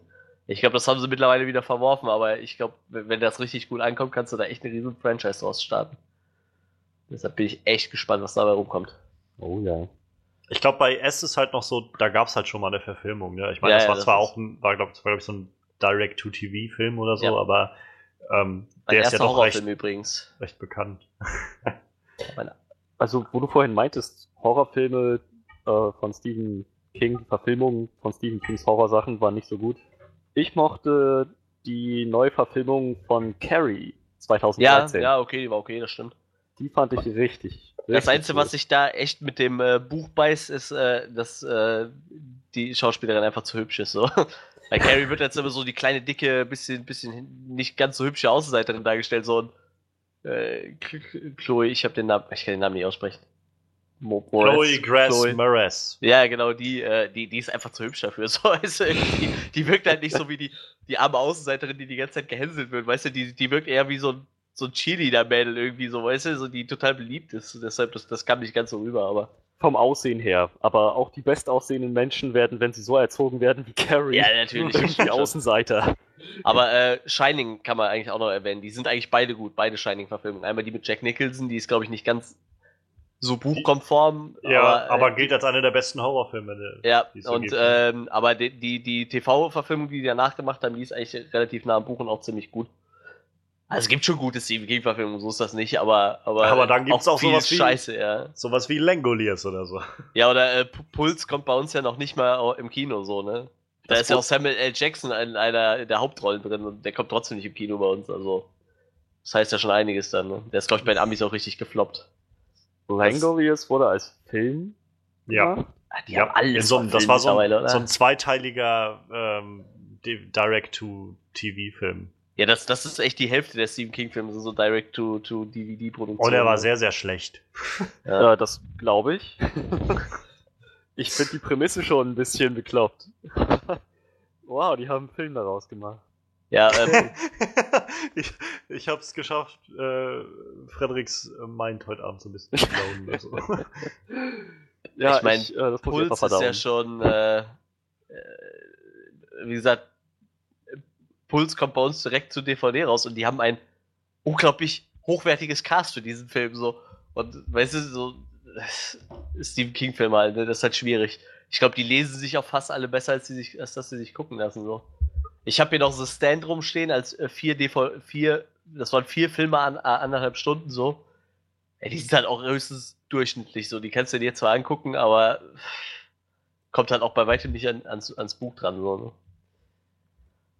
Ja, das glaube ich. Aber wie gesagt, der dunkle Turm. Also ich glaube, wenn Stephen King sein, so seine Hand herhält, so, dann, dann, dann wird das auch gut so. Weil wie gesagt, das ist, er hat so gesagt, das ist sein Lebenswerk. So, er, der hat ja wirklich alle Bücher irgendwie da drin irgendwie halt äh, ver verwurstelt so, ne? Also es kommt ja aus, Mhm. aus S was vor. Es, es kommt einfach aus jedem Roman was vor und das muss halt gut werden. Ob man will oder nicht, es muss. ja, dann mach du doch gleich nochmal deine drei hinterher, Manuel. Soll ich? Direkt Meine Mhm. drei hinterher. Die finde ich auch schneller. Meine drei ist Logan. Ja, ist auch meine drei. Das ist bei mir tatsächlich Platz 1. Ja, Oh. okay. Aber dann haben wir schon mal, äh, Logan haben wir dann alle schon mal abgehakt. Also jeder Ja. möchte gerne Logan sehen, haben wir das schon mal festgestellt. Oh ja. Ja, äh, ja, was soll man dazu sagen? So, wir haben die Trailer alle gesehen, so, ne? The Hype is real. Und äh, ich habe ich hab Old Man Logan gelesen und es, es wird nicht wie Old Man Logan, aber wenn es irgendwie wenigstens nur den so den, den, Den die Charakter Stimmung, trifft, ja, so. genau, Ja. den Charakter trifft und die Stimmung hat von Old Man Logan, dann reicht das schon. Und äh, so sieht's halt auf jeden Fall aus. Deshalb, das, das kann direkt werden. an. Ja. Ganz genau dieses Ding. Ich habe den Comic nicht gelesen, nein, aber ich fand, so wie er aussah in den Trailern, das ist halt genau das, wie ich mir Superheldenfilme eigentlich wünsche. Halt düster und brutal und halt reif und mit Superkräften. Ja, es ist halt, also die, die Prämisse im Comic ist ja, er lebt halt total zurückgezogen und will halt mit allem nichts mehr zu tun haben. Ist auch sehr pazifistisch veranlagt und äh, lebt halt, er lebt komplett gewaltlos.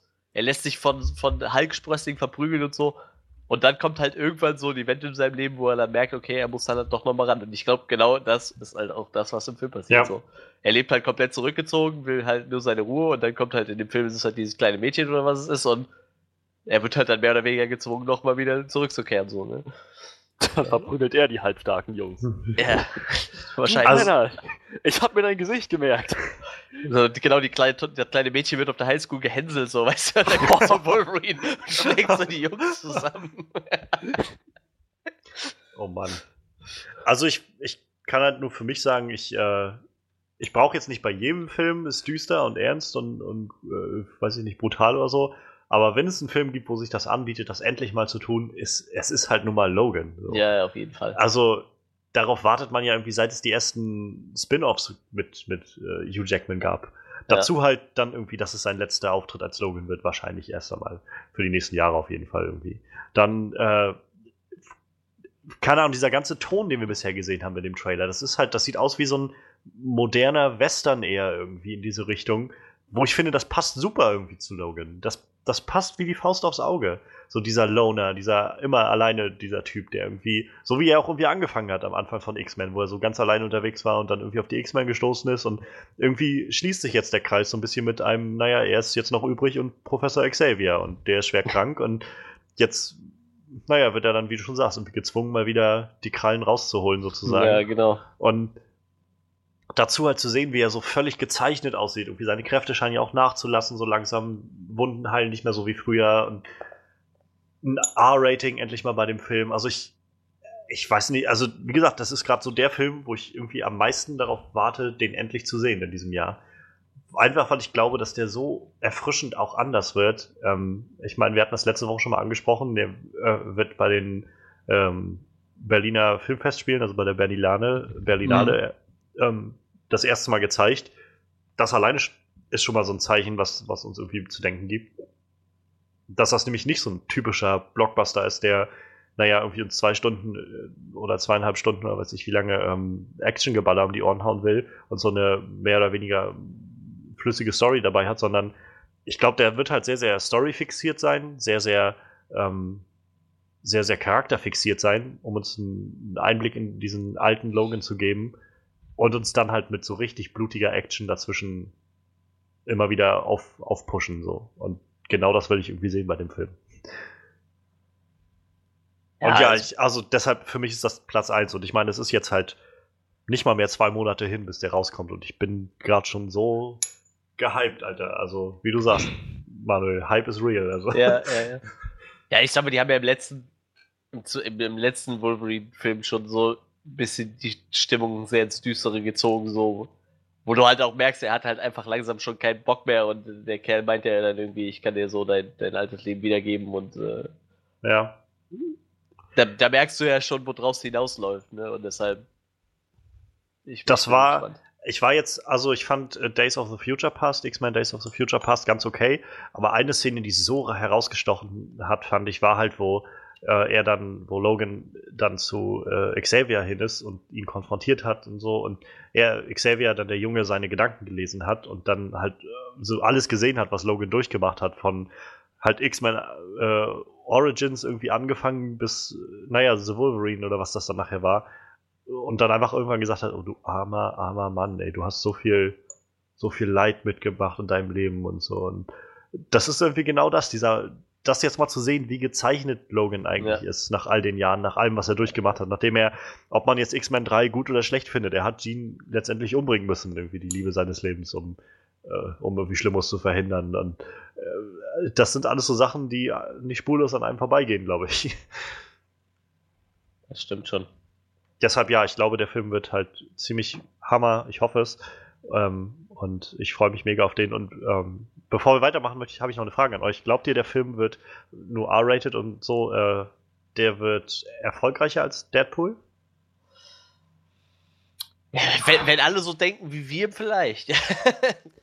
Glaube ich nicht. nee, ich glaube es eigentlich auch nicht, Ich, aber. ich glaube, er wird richtig gut, aber ich glaube, er wird nicht so viel, so viel Fanboys und so viel Overhype nach sich Ja, ziehen wie. Deadpool. Schon etwas, aber ich glaube nicht, dass es jetzt, dass nachdem der Film raus ist, dann ist dann Logan der angesagteste Held schlechthin ist, so wie das bei Deadpool Nee, der Fall war. Das meine ich auch gar nicht. Ich meine mehr so finanziell halt, ob der finanziell erfolgreicher wird als, äh, als Deadpool. Wie spricht Deadpool eine nicht. größere Masse an, glaube ich. Eben. A, weil Deadpool halt mittlerweile so unglaublich viele Fanboys hat, wie Freddy das schon sagte, und zum, Mhm. zum anderen, da ist halt schon irgendwo mehr Witz drin, so, weißt du, und du ziehst halt mit Witz immer mehr Leute, als wenn du so einen Film hast, der halt einfach mehr oder weniger komplett ernst ist. So, und ich glaube nicht, dass du in Wolverine irgendwie äh, in Logan schwer viele Witze finden wirst, so, ne? Nee, das glaube ich nicht. Also ich persönlich, ich, ich möchte es mal nicht ausschließen. Ich glaube, ähm, ich glaube gerade durch dieses Moment von, das ist Hugh Jackmans letzter Film als, als Wolverine, durch diesen unglaublich abgefuckt guten Trailer. Ähm, und dann lass mal jetzt noch den halt auf der Berlinale eröffnen und irgendwie zwei Wochen vorher die ersten Kritiken rauskommen lassen oder die ersten Stimmen davon, müssen ja gar nicht Ja, Kritiken sein. gut werden, ne? Und wenn, wenn dann kommt irgendwie, das ist, also ich meine, wir haben ja jetzt schon irgendwie die ersten Stimmen gehabt von Leuten, die irgendwie die ersten 30 Minuten gesehen haben und meinten, Alter, das ist abgefuckt R-Rating bis zum geht nicht mehr und äh, genau das, was wir uns immer gewünscht haben von Logan. Ich glaube, er hat eine Chance, sag ich mal. Ich sage Ja. jetzt nicht, dass er den, dass er irgendwie eine Milliarde knackt und so Deadpool um Längen abhängt, aber ich meine, Deadpool steht, glaube ich, um, ich glaube, Deadpool steht irgendwie bei 750 Millionen oder sowas eingespielt. Ich glaube, 800 Millionen sind drinne.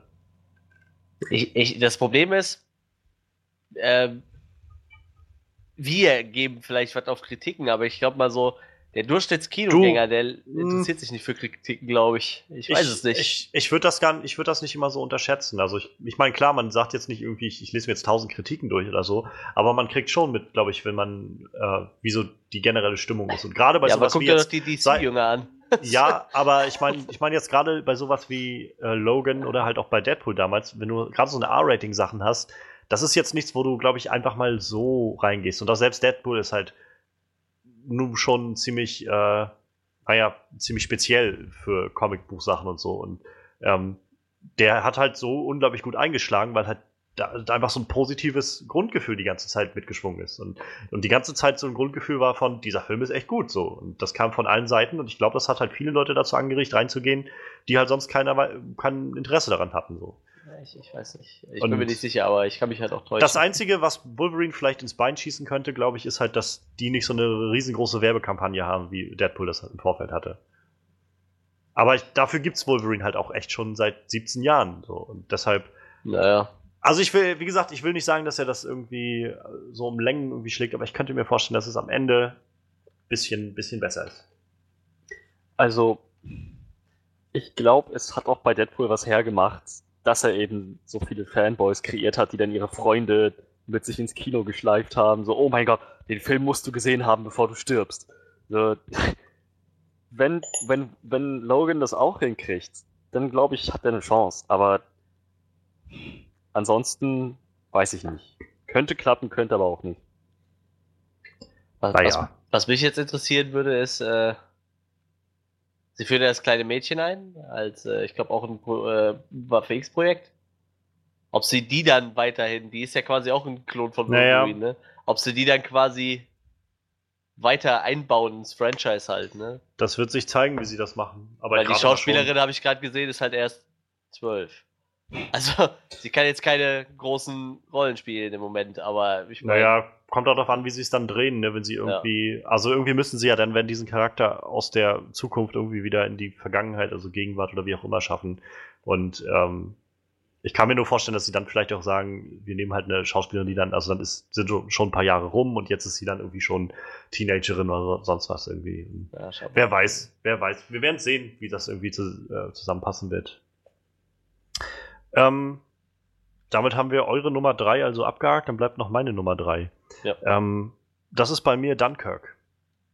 Oder Dünnkirchen, wie er auf Deutsch Achso, heißt. ja, ja. Ähm, Christopher Nolans neuestes Werk. Also ich, Christopher Nolan macht einen Zweiten Weltkriegsfilm. Also da könnt ihr mich aber sowas von einschreiben. Also, Werde werd ich mir auch definitiv angucken. Hat zwar nicht in meine Liste geschafft, aber werde ich mir definitiv angucken. Wie jeden Christopher Nolan-Film. Der Witz ist halt, ich, ich weiß noch gar nicht viel über den Film eigentlich. So, es Nee, gab einen nicht. Trailer und der sah Ja. sehr atmosphärisch aus. Aber mehr weiß ich eigentlich gar nicht. Aber allein zu wissen, dass das wieder so ein Christopher Nolan-Film ist, dass es wieder so ein Herzensprojekt ist von Christopher Nolan, ähm, das allein gibt mir schon so viel Hype, um zu sagen, ich muss, ich muss diesen Film unbedingt sehen. So, ich bin schon echt voller Vorfreude auf diesen Film. Und ich meine, ich kann mich auch nicht erinnern, wann der letzte Kriegsfilm war, den ich gesehen habe, so ein wirklich guter. Ähm, also jedenfalls nicht im Kino, wenn dann eher so irgendwas auf DVD oder so. Ich glaube, Enemy at the Gates fand ich damals ziemlich gut mit Jude Law und, und Ed Harris. Ähm, und, und ja, ich meine, Apocalypse Now ist auch ein Klassiker irgendwie.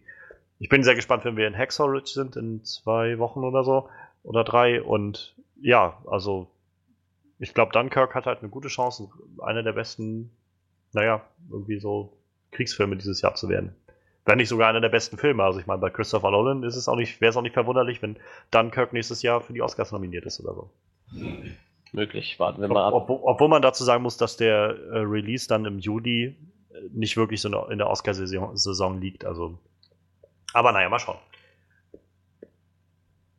Ja, Christopher Nolan hat halt echt ein Talent dazu. Du gibst ihm irgendwas und er macht was Gutes draus. Ne? So, ich weiß nicht. Ja, also ich meine, für mein Verständnis ist halt Interstellar noch seiner, einer seiner schlechtesten, schlechtesten Filme, die ich gesehen habe. Und selbst den fand ich halt gut. So. Ja, Mhm. das ist es halt. Also war jetzt nicht, dass ich den, also da fand ich andere Filme halt wesentlich besser, aber selbst Interstellar war sehr gut gemacht. So. ja, ja. Das ist es halt. Naja, ich, ich bin echt gespannt. Also, wie gesagt, dem Mann kannst du wahrscheinlich alles an die Hand geben und es wird auf jeden Fall irgendwie immer ein brauchbarer Film dabei Ja. rauskommen, so, ne? Ja. Wenigstens das. Deshalb schauen wir mal. Ja, selbe Erwartungshaltung bei mir. Also, ich schaue ihn mir an. Auf meine Liste hat das jetzt nicht geschafft, aber könnte mich ja definitiv überraschen. Dann mache ich mal gleich mit meiner Nummer zwei weiter. Ähm, das ist bei mir Spider-Man Homecoming. Ähm, damit ist meine Liste ja dann auch schon durch, weil ein Slogan hatten wir schon. Aber Stimmt. ähm, also Spider-Man Homecoming für mich auf Platz zwei, weil ich, wir hatten ja sch- schon mal einen gesonderten Podcast nur für Spider-Man. Ich finde, also ich, ich finde Spider-Man ist so ein toller Held, also so einer der wirklich, wirklich tollen Superhelden. Ähm, einer dieser Superhelden, wo ich auch finde, gerade dieser, der Ton, den er, den er oft hat, so dieses äh, doch eher leichtere und, und beschwingtere, haha, schwingen, äh, ist, ist irgendwie sehr angebracht. Und ähm, naja, wer sich vielleicht an den Spider-Man-Podcast erinnert, ich mochte die Amazing Spider-Man-Filme nicht wirklich. Also ich fand Amazing Spider-Man 1 so irgendwie okay, aber jetzt nichts Herausragendes und Amazing Spider-Man 2 war irgendwie nicht gut. Ähm, und naja, jetzt, nachdem wir in, in Civil War den neuen Spider-Man einmal gesehen haben und die Szenen fand ich schon wirklich toll, die er hatte. Ähm, und nachdem jetzt auch der erste Trailer für Spider-Man Homecoming kam, sogar zwei Trailer, wenn wir halt den internationalen und den amerikanischen ähm, nebeneinander wechseln, ich, ich freue mich echt einfach so und ich habe gerade echt so viel, so einen Glauben daran, mal wieder einen richtig, richtig guten Spider-Man-Film zu sehen. Und weil das ist was, was mir in den letzten Jahren echt gefehlt hat. ähm, ich freue mich irgendwie, diesen jungen Spider-Man zu sehen, in der Highschool zu sehen, so, so eine frische Story zu sehen, die wir halt noch nicht so erkannt haben. Und ich, Tobey Maguire ist von, äh, also immer noch mein Lieblings-Spider-Man bisher. Aber auch er war natürlich irgendwie schon über 30, als sie angefangen haben, die Dinger zu machen. Und hat dann irgendjemanden gespielt, der 20 war. Ich glaube, er war, als sie angefangen haben, noch nicht 30. Aber, dann Aber Ende Verlauf 20 der irgendwie so, ne? Ja, ja. also, aber er war auf jeden Fall nicht im Highschool-Alter. So. Nee, Und ähm, jetzt vielleicht diese Rolle mal wieder anders zu sehen, das neu beleuchtet zu sehen in dieser Spider-Man-Rolle, wie, wie so ein Junge, der einfach reinwächst und irgendwie sich damit auseinandersetzen muss. Gerade auch in der heutigen Zeit mit den ganzen sozialen Medien und allem, was wir so haben. Das ist so, ich finde, das gibt so viel Potenzial, da coole Sachen zu machen. Dazu dann äh, Michael Keaton als der Vulture. Ich meine, das zu sehen, da freue ich mich schon mega drauf. Und ähm, zu wissen, dass halt Marvel damit irgendwo mit aktiv war, auch dass Tony Stark halt da irgendwo damit auftritt und so. Ähm, das sind alles so Sachen, die geben mir so viel Hoffnung und so viel Vorfreude auf den Film. Deshalb mein Platz 2 Spider-Man Homecoming. Kann ich verstehen. Ich habe auch lange gehadert, ob ich den in meine Liste mit aufnehme. Wenn, dann wäre es ein Platz 3 gewesen. aber irgendwie dachte ich mir dann, dafür habe ich doch nicht genug von ihm gesehen, als dass ich mich, als, als dass ich diesen Hype irgendwie nachempfinden könnte. Ich freue mich auf jeden Fall drauf, aber ist jetzt nicht so, dass ich dem Film richtig entgegenfiebere. Das ist ein Film, den ich mir auf jeden Fall anschauen werde, von dem ich glaube, dass er auch gut wird und auf den ich mich auf jeden Fall freue. Aber ich muss ihn jetzt nicht unbedingt sofort am liebsten gleich morgen sehen. Hm. Ja, ich, bei mir ist es, äh, also ich mag halt Michael Keaton total gerne, aber ich finde, der Geier, auf den fand ich in der Zeichentrickserie schon echt doof. Also ich meine, ich werde den Film gucken und der wird auch mit Sicherheit verdammt gut, aber so, echt der Geier so. Ich warte ja echt einfach ewig lang schon auf Mysterio, der nicht kommt, so, aber ah, der Geier, ich weiß ja nicht. Ja, wie gesagt, ich gucke mir den Film an, der wird gut, der Schauspieler ist gut, äh, der Trailer war gut, aber Michael Keaton ist gut. Der Geier ist nicht so cool, aber das wird schon, das wird schon. War bei mir aber auch knapp, ich hätte auch fast in die Liste aufgenommen. Dann lass mal hören, was sind denn eure zweiten Plätze? Ja, wer will? Freddy, hinzu. Hau mal ja, raus. Äh, meinetwegen, mein Platz 2 ist John Wick. Oh, meiner auch. Chapter 2. Sehr gut. Dann hätten wir uns das sparen können. Äußerst gut, ja. Ähm, ich habe den letzten, also den, den ersten John Wick erst vor kurzem gesehen und fand ihn unglaublich gut. Ich meine, klar, wo wir gerade eben schon bei Logan, bei Stimmt, düster Action. und Action getrieben sind und Superkräfte hat John Wick nicht direkt, aber es ist verdammt nah dran. ähm, daher eigentlich dasselbe wie bei Logan, nur, naja, nur, dass ich irgendwie, dass sie es bei John Wick schon geschafft haben, mit einem einzelnen Standalone-Film ihn unglaublich gut rüberzubringen. Also es, es, gab halt aus diesem Franchise, aus dem John Wick-Franchise schon einen Film mit ihm allein in der Hauptrolle, der, den ich unglaublich gut fand. Und das kann ich von Wolverine nicht sagen. Es gab halt Filme, wo er mitgemacht hat, die gut waren. Es gab Filme, wo es sich nur um ihn gedreht hat, die irgendwie okay waren. Aber so ein einzelner Wolverine-Film, wo ich dann echt dachte, das ist extra klasse, den gab es noch nicht. Daher ist John Wick ähm, Chapter 2 einen Platz höher gelandet. Ja, bei mir ist ich ich, ich glaube, ich habe schon oft genug erwähnt, wie gut ich den ersten Teil fand. äh, ich glaube, Keanu Reeves gefühlt seit äh, Matrix keinen guten Film mehr gelandet dann feiert er für mich damit so sein so Hardcore-Comeback, nachdem er dann eher so, so, ich nenne es mal vorsichtig, kleinere Produktionen gemacht hat. So, und obwohl der ich glaube, John Wick war eigentlich auch eher eine kleinere Produktion, der ist halt nur echt, echt verdammt gut angekommen. Wie, wie, wie er da äh, Randale schiebt, weil sie seinen den verständlichen Grund seinen Hund töten und dann äh, verständlich ein bisschen Amok läuft. So. ich meine, ja. ich hätte jetzt vielleicht nicht so reagiert, aber es ist schon, oh. wenn, wenn, ich die Möglichkeit gehabt hätte, so, dann hätte ich das vielleicht auch getan. So. Also wenn ich Waffen im Keller versteckt habe und jemand tötet mein Haustier, egal welches ja, ja, ja, Tierart genau, das genau. ist, wenn dann, das oh könnte, oh mein dann, Gott. Ja. Dann würde ich aber so auf die losgehen. nee, ver vergiss die Waffen im Keller. Ich würde mir was aus meinem Besteckkasten nehmen und das erledigen. Auf jeden Fall, äh, ja, wie gesagt, das ist bei mir genauso die Nummer zwei. Also viel schlechter hätte der bei mir auch nicht abschneiden können. So, das war wahrscheinlich so der, der erste Film, der in den Top 5 gesetzt war und äh, der musste auch relativ umsitzen. So. Der, der, die Trailer, die sahen doch einfach schon total gut aus. Und dann halt nochmal mit, ich sag mal nochmal so ein familiäres Treffen mit äh, Lawrence Fishburne. Total gut. Wenn jetzt noch irgendwo ein Kamerauftritt von Hugo Viewing dabei ist, dann, äh, dann fand ich aus allen Socken so. Ja, also ich, für mich, ich, ich habe den noch nicht ganz auf meine, also noch nicht ganz in Betracht gezogen, weil ich, ich fand John Wick echt gut, so, und das ist irgendwie echt ein, so ein schöner, für mich irgendwie so ein Guilty Pleasure äh, B-Movie, würde ich sagen. Also es ist halt, da ist jetzt nicht viel dran, so. Es ist halt einfach nur ein Kerl, der losläuft und irgendwie einen Haufen Kopfschüsse verteilt. Das ist halt irgendwie schön, das mal zu sehen, so über eineinhalb Stunden. Aber es ist jetzt nichts, was mein Blut in Wallungen bringt, so. Und doch genau das tut. Es ist nur Blut oh, in ja. Wallung bringen. Es macht nichts anderes, außer Blut in Wallung bringen. Ganz genau. da, da schlage ich mich auf Freddys Seite. Manchmal muss einfach stumpfe Gewalt sein, stumpfe Action so. Ja, sicher, sicher. Also ich, ich bin auch schon, also ich freue mich auch schon auf den Film, so ist noch nicht. Ich werde auch auf jeden Fall reingehen in Chapter 2 und mir den anschauen, so. Ähm, dafür fand ich den ersten dann auch gut genug, um mir das anzutun. Aber ähm, es ist jetzt, wie gesagt, es ist jetzt nur nicht so, dass ich irgendwie gerade so überspringe von, von, vor Vorfreude an äh, auf John Wick. Ist einfach nur so ein, ja, also John Wick halt, ne? Ist, ich glaube, ich weiß, was man erwarten kann. Man wird wahrscheinlich genau das bekommen, was man erwartet. Und ja, das ist ja. Ja, da, da geht man auf Ja. jeden Fall ins Kino und äh, ist sich ziemlich sicher, was kommt, so, ne? Ja, das ist halt so ein, so ein Film, glaube ich, wo man sich so ordentlich einfach irgendwie so eine Packung, also so einen schönen, schönen Becher voll Popcorn oder so reinziehen kann. Ja, ja, ja, auf jeden Fall, auf jeden Fall. Auf jeden Fall muss man nicht, nicht viel denken. Ich erwarte von dem Film, dass ich da nicht viel denken muss. Ah, schön.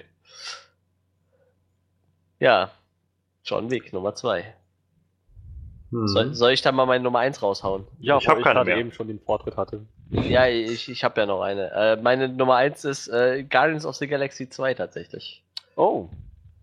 Ja, ähm, ich habe also, ich habe mir überlegt so, hm, okay, mein, meine, meine Filme, so die ich gerne sehen würde, da sind echt verdammt viele Comic-Verfilmungen bei. Und dann habe ich halt angefangen zu selektieren und bin dann irgendwann dabei stehen geblieben. Ich glaube, dass Guardians of the Galaxy so mein, mein, meine liebste Comic-Verfilmung dieses Jahr wird. Gehe ich echt von aus. Und das nicht nur wegen dem Trailer, auch schon so nach dem ersten Teil hätte ich das wahrscheinlich ungesehen unterschrieben, so dass der zweite für mich richtig gut wird. Und dann haben sie halt den Trailer noch rausgehauen und ich fand den Trailer halt einfach unglaublich gut. So wieder so unglaublich witzig und, und ich weiß nicht, so was, was ich halt vom ersten Teil, was ich am ersten Teil dann schon so gefunden habe halt, ne? Das, das führt der zweite halt irgendwie nahtlos weiter. Allein, allein schon diese Szene mit Baby Groot I am Groot. und dem Knopf, so. Weißt I am, so? I am Groot. Ja, genau. I am Groot. Ja.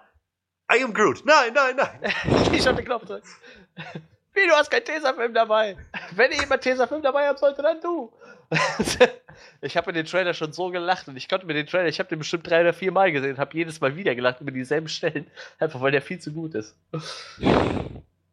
Ja, das, ich weiß nicht, man kann jetzt sagen, was man will, ob es ein Meisterwerk wird oder nicht, aber ich glaube, egal wer den von uns guckt, so, wir werden echt verdammt viel Spaß haben. Oh ja. Ja, das, das glaube ich auch. Äh, deshalb, äh, der, der war bei mir relativ äh, klar, dass der vom, also von den Comic-Verfilmungen wird es wahrscheinlich mei- meine liebste dieses Jahr. Deshalb ist es meine Eins. Also für mich war der auch irgendwie mit einer der ersten Filme, die ich so auf meine generelle Liste von Filmen, auf die ich mich freue, aufgeschrieben habe. Ja.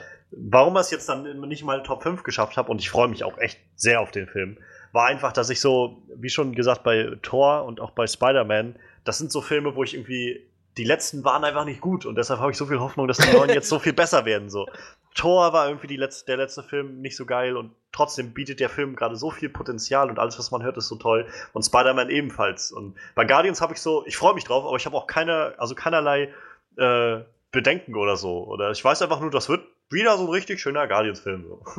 Ja, ja, eben. Und, und dafür ist, glaube ich, dafür ist dann für mich bei Thor und Spider-Man dieser Sprung vom letzten Film noch höher und deshalb fieber ich dem Ganzen noch mehr entgegen. So. Ja, ich hab's da genau anders so, weißt du, so, ich fand halt den letzten Tor unglaublich schlecht und denk mir so, ja, gut, dann freust du dich auf den nächsten auch nicht so, den guckst du dir halt an und hoffst einfach, dass er besser wird, aber Ja. sicher bin ich mir halt erst, wenn ich aus dem Kino rauskomme, so. Des, deshalb landen die bei mir dann eher nicht so drin. Ja, ich fand den ersten Guardians-Film echt gut. Also wirklich gut. Witzig, lustig. Aber jetzt nicht so sehr, dass ich denke, oh mein Gott, wann, wann kommt der nächste? Ich kann es kaum erwarten. Halt, wie du schon meintest bei, bei John Wick, das, für mich wird das der Film, wo ich mich dann reinsetzen kann, mir eine schöne Tüte Popcorn reinziehen kann, einfach genießen, was da kommt. Ich denke mal, man kann auch erwarten, was da kommt. Also. Naja, ich weiß immer noch nicht, wie ein Planet eine Frau schwängert. ja, abgesehen davon, ähm, von kleinen Plotpoints kann man insgesamt erwarten, dass das kein R-Rating hat, dass das Nee, keine das. Charakterstudie ist, dass da auf gar keinen Fall irgendeiner von unseren lieben Charakteren brutal sterben wird. Das muss ja auch nicht immer sein. Ja, also, doch, ich freue mich auf jeden Fall drauf. Auf meine Liste hat das aber nicht geschafft. Ja, ähm, wenn glaub, ihr dann nichts noch weiter übrig. zu Guardians zu sagen habt, dann sage ich da mal, was es noch zu guter Letzt auf meine Liste geschafft hat. Und das ist Alien Covenant. Jetzt ich auch ich überlegt, nämlich jeden Wie? einzelnen Film, der Oh auch yeah. nur ansatzweise mit diesem Franchise was zu tun haben könnte, gesehen habe. Jeden Film, wo nur Alien erwähnt wird. wo, oder nicht mal, nicht mal von Alien erwähnt wird. Predators, Ja, da wurde stimmt, Alien ja. überhaupt nicht erwähnt. Predator 1 und 2, soweit ich, doch, in Predator 2 wurde das Alien, das war ja dieser kleine, äh, dieses kleine Easter Egg.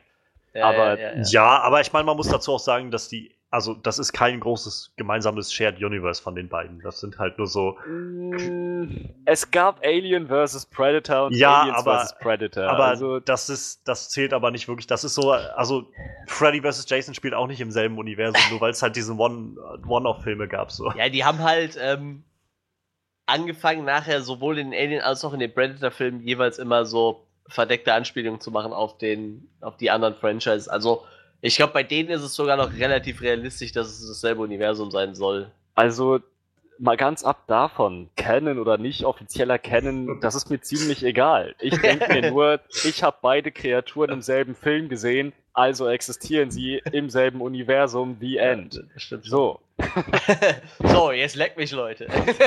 ganz genau, ganz genau. Ich sag mir, wenn die schon den Schritt einmal gegangen sind, und selbst wenn das nur irgendein alternatives Universum ist, wenn das so eine Elseworld-Story ist, dann möchte ich glauben, dass alle Filme in genau diesem Universum spielen.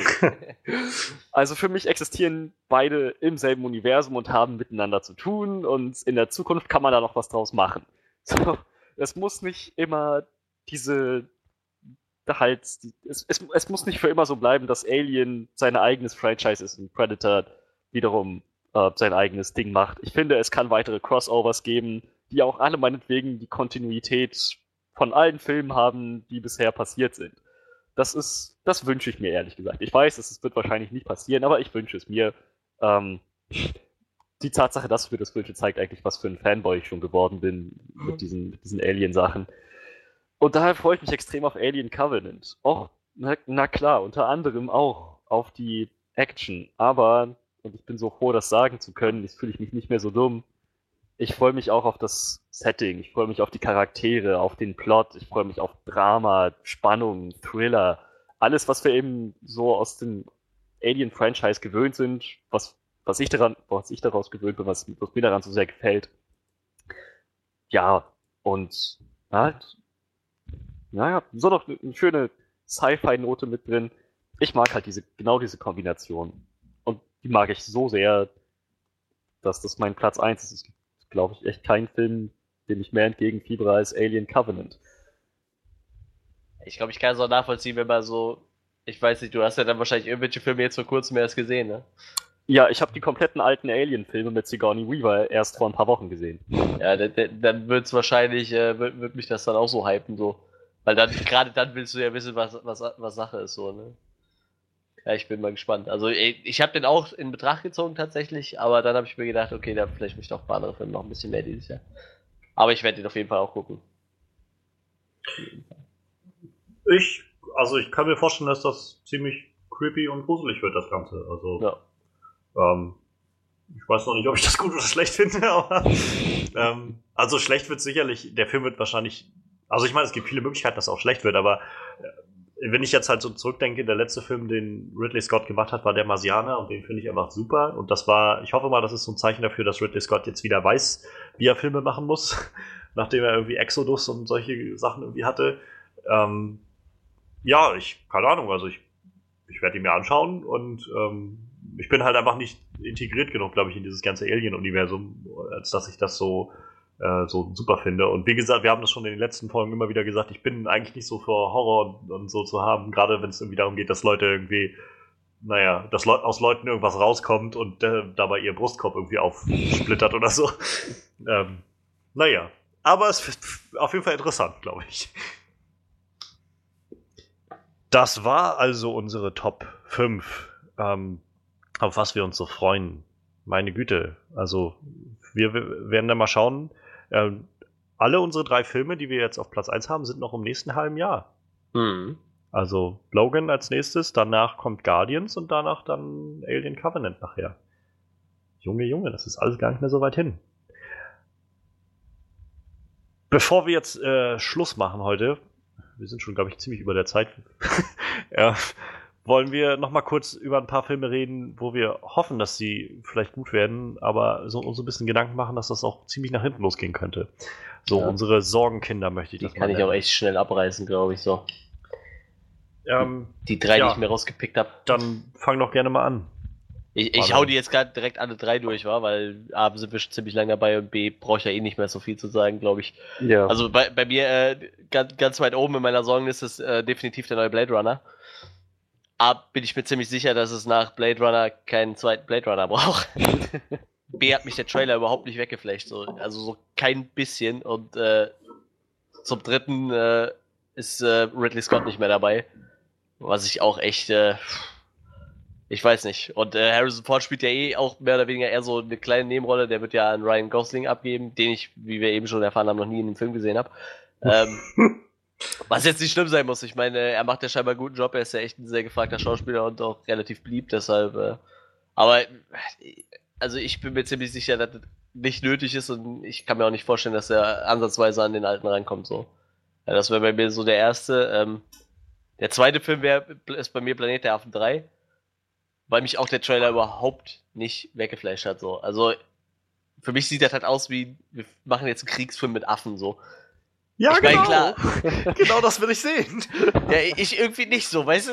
Also im letzten Teil war es noch okay so, da machte das irgendwie noch Sinn, aber jetzt ist das irgendwie Aber ich fand- so mit Panzern und ich weiß nicht. Also ich muss sagen, ich habe äh, ich habe War of the Planet of the Apes tatsächlich auf meiner Liste für die meist erwartet, erwartetsten irgendwo mit drinne gehabt auf der Auswahlliste, Ja. weil ich, weil ich die Filme halt vor kurzem auf DVD geschaut habe und ich fand den zweiten, also ich fand den ersten gut und den zweiten noch so viel besser, Ja, ich auch, aber so viel drauf hingearbeitet hat und genau dieser Schlusspunkt, auf dem der Film dann endete, diese Schlussnote von wegen, naja, es wird wohl Krieg geben, so. Genau das war, wo ich gedacht habe, okay, dann zeig's mir. Dann zeig mir, was passiert, wenn die, aber- gegen den, die Menschen wirklich Krieg führen. So wirklich bei, nicht bei nur mir gegen. ist das, bei mir ist das halt schon ein bisschen länger her, dass ich den gesehen habe, so, aber der zweite hatte für mich halt schon viel zu viel Endzeit-Charme, als dass ich mir jetzt angucken will, wie die Menschen auf einmal mit Panzern auf die Affen losgehen. Weißt du?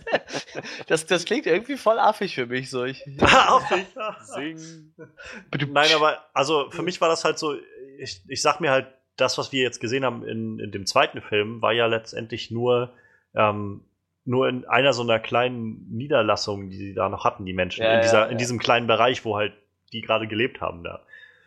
Ich glaube halt, dass es, also ich könnte mir vorstellen, dass es darauf hinausläuft, es gibt noch irgendwo so ein paar, äh, so dann irgendwo nach ein paar Jahren wieder, es wird ja auch ein paar Jahre später dann sicherlich spielen, ähm, irgendwo wieder so eine, so eine Kolonie oder sowas, wo sich die letzten Menschen dann tatsächlich alle zusammengesammelt haben und so. Und ich, ich ja, mich drauf, möglich, aber möglich, möglich. Ja, ich aber- möchte mir den auch angucken. Vielleicht wird der auch gut. Also bei dem habe ich deutlich mehr Hoffnung wie bei Blade Runner. So. Also Blade Runner ist für mich so ganz oben auf der Liste von, von Sorgenkindern. Mal abgesehen von DC, die habe ich jetzt einfach komplett rausgestrichen. So. Also das DC-Universum spreche ich da gar nicht an. Das ist äh, für jeden Sorgenkind von uns, glaube ich. Ähm, ja, und das dritte, das habe ich jetzt auf die Sorgenliste geschrieben, eigentlich wegen dir, wegen äh, vor, vor dem vor dem Podcast. Und das ist der Bully-Parade-Film. So. ja, der steht Also bei eig- mir auch drauf. Eig eigentlich freue ich mich ja voll auf, die Bulli auf den Bulli-Paraden-Film, so, weil ich die Bulli-Parade auch ge geliebt habe wie Sau, aber wenn ich da drüber nachdenke, ich weiß nicht, wie man das denn nicht in den Film verpacken soll. Dann sollen sie echt lieber versuchen, nochmal so eine Staffel äh, Ja. 30 Minuten Folge Bulli-Parade rauszuklatschen und zu gucken, wie es ankommt, so, aber ich glaube, als Film zieht es vielleicht nicht. Also mein, mein, das ist tatsächlich einer meiner Filme auch, die ich auf der Sorgenliste habe. Ich mochte die Bully-Parade auch damals so gerne. Ich mochte den Humor sehr gerne und ich liebe den Schuh des Manitou. Äh, auch der Humor ist irgendwie sehr schön. Äh, Traumschiff Surprise fand ich dann schon nicht mehr ganz so toll. Er war auch irgendwie witzig, aber er war nicht mehr so gut und den Sissy-Film habe ich nachher nicht mehr gesehen. Ähm, und auch die, die ganzen Wiki-Filme und so, das habe ich nachher auch irgendwie alles nicht mehr gesehen. Ähm, aber auf jeden Fall bei der Bully-Parade, als ich das gesehen habe, dass da so ein Film kommt, habe ich gedacht irgendwie, oh, Bully-Parade, cool. Dann habe ich den Trailer angeguckt dachte so, das ist irgendwie genau wie vor 20 Jahren. Ich weiß nicht, ob das heute noch funktioniert so. Ich glaube, ich glaube, Humor ist heute ein bisschen anders geworden. Und ähm, gerade so diese Sachen, wo sie sich dann irgendwie als diese ganz klischeehaften Schwulen irgendwie hinstellen, so und irgendwie so das, das so sehr spielen. Ich weiß nicht, ob ich das heute noch so lustig finde irgendwie. Und wie, wie du auch schon sagst, irgendwie, ich frage mich halt, wie sie das machen wollen. Ob wird das jetzt so ein Film, der irgendwie nur so aus einer Reihe von Sketchen besteht oder gibt es jetzt da irgendwie eine Handlung drin oder, oder wie muss ich mir das vorstellen? Und ich weiß nicht. Es wäre Ja, ich- vielleicht besser gewesen, wenn es irgendwie in den letzten Jahren schon doch noch mehr Projekte von den allen gegeben hätte und das jetzt so nochmal so ein 20-Jahre-Film ist. Nicht irgendwie die letzten 10 Jahre oder so gab es nichts und jetzt kommt übrigens 20 Jahre Bully-Parade. Ja, wow. Ja, ich, ich sehe auch gerade hier, der Film besteht aus fünf Einzelepisoden, die handeln wirklich einfach nur zusammenhangslos quasi äh, Ach, bisschen wow. längere Sketche aus der Bully-Parade Ja. ab. So. Ja, ich weiß nicht. Also kann natürlich lustig werden, aber ich bin halt so, hab so ein bisschen Bedenken Äh, dabei. äh, das stimmt. Naja. Ähm, ja, ich, ich schneide uns mal kurz meine noch an. Ähm, also zum einen, ja, ich habe es vorhin schon mal gesagt, ich glaube, Wonder Woman wird mit der, der wichtigste Film dieses Jahr. Einfach, also nicht der beste oder sonst was, aber ich glaube so der Film, der am meisten Auswirkungen hat auf die Kinolandschaft in den nächsten Jahren. Weil wenn Wonder Woman richtig, richtig gut wird, dann bin ich mir sicher, dass äh, Justice League auch richtig, richtig viel Geld einspielen wird. Egal wie gut oder schlecht er wird. ja, das ist halt- Wenn Wonder Woman allerdings so, also auch nur äh, gemischte Kritiken bekommt, so wieder so, sag ich mal, wie äh, ähnlich wie jetzt Batman wie Superman oder so, in dem Maße, dass es schon ein, paar Leute gibt, die sagen, der war gut, aber auch ein, ein Haufen Leute gibt, die sagen, äh, das war jetzt wieder kein Glanzlicht so, dann, ach, keine Ahnung, also dann wird Justice League wird dann, glaube ich, ziemlich failen im, im November. Und ich, ich sehe ehrlich gesagt nicht, wo das Universum dann noch hingeht, weil dann glaube ich wirklich, wenn dieses Jahr, also mit Wonder Woman und Justice League, diese beiden Filme, wenn die nicht ziehen, dann, dann war es das, glaube ich, für das DC-Universum. Ich glaube, dann werden sie rebooten müssen. Weil dann, Dann haben bitte sie mit sich- Aquaman anfangen. weil ich, ich glaube, dann haben sie sich so in eine Ecke manövriert, in der, aus der sie nicht mehr rauskommen. Naja, die Bad Flag-Filme gibt's ja noch. Oder damit ja, anfangen. aber, aber ich glaube, dann werden sie die dann irgendwie solo stehend machen oder also wirklich Solo-Filme machen oder irgendwas. Aber ich, ich glaube halt nicht, dass sie, äh, dass sie dann noch weitermachen mit dem Plan, den sie bisher haben. Wenn die jetzt wieder richtig, richtig failen, also nicht nur, also klar, die werden wieder Geld einspielen, da mache ich mir keine Sorgen. Also sie werden jetzt nicht mit Minus da rausgehen.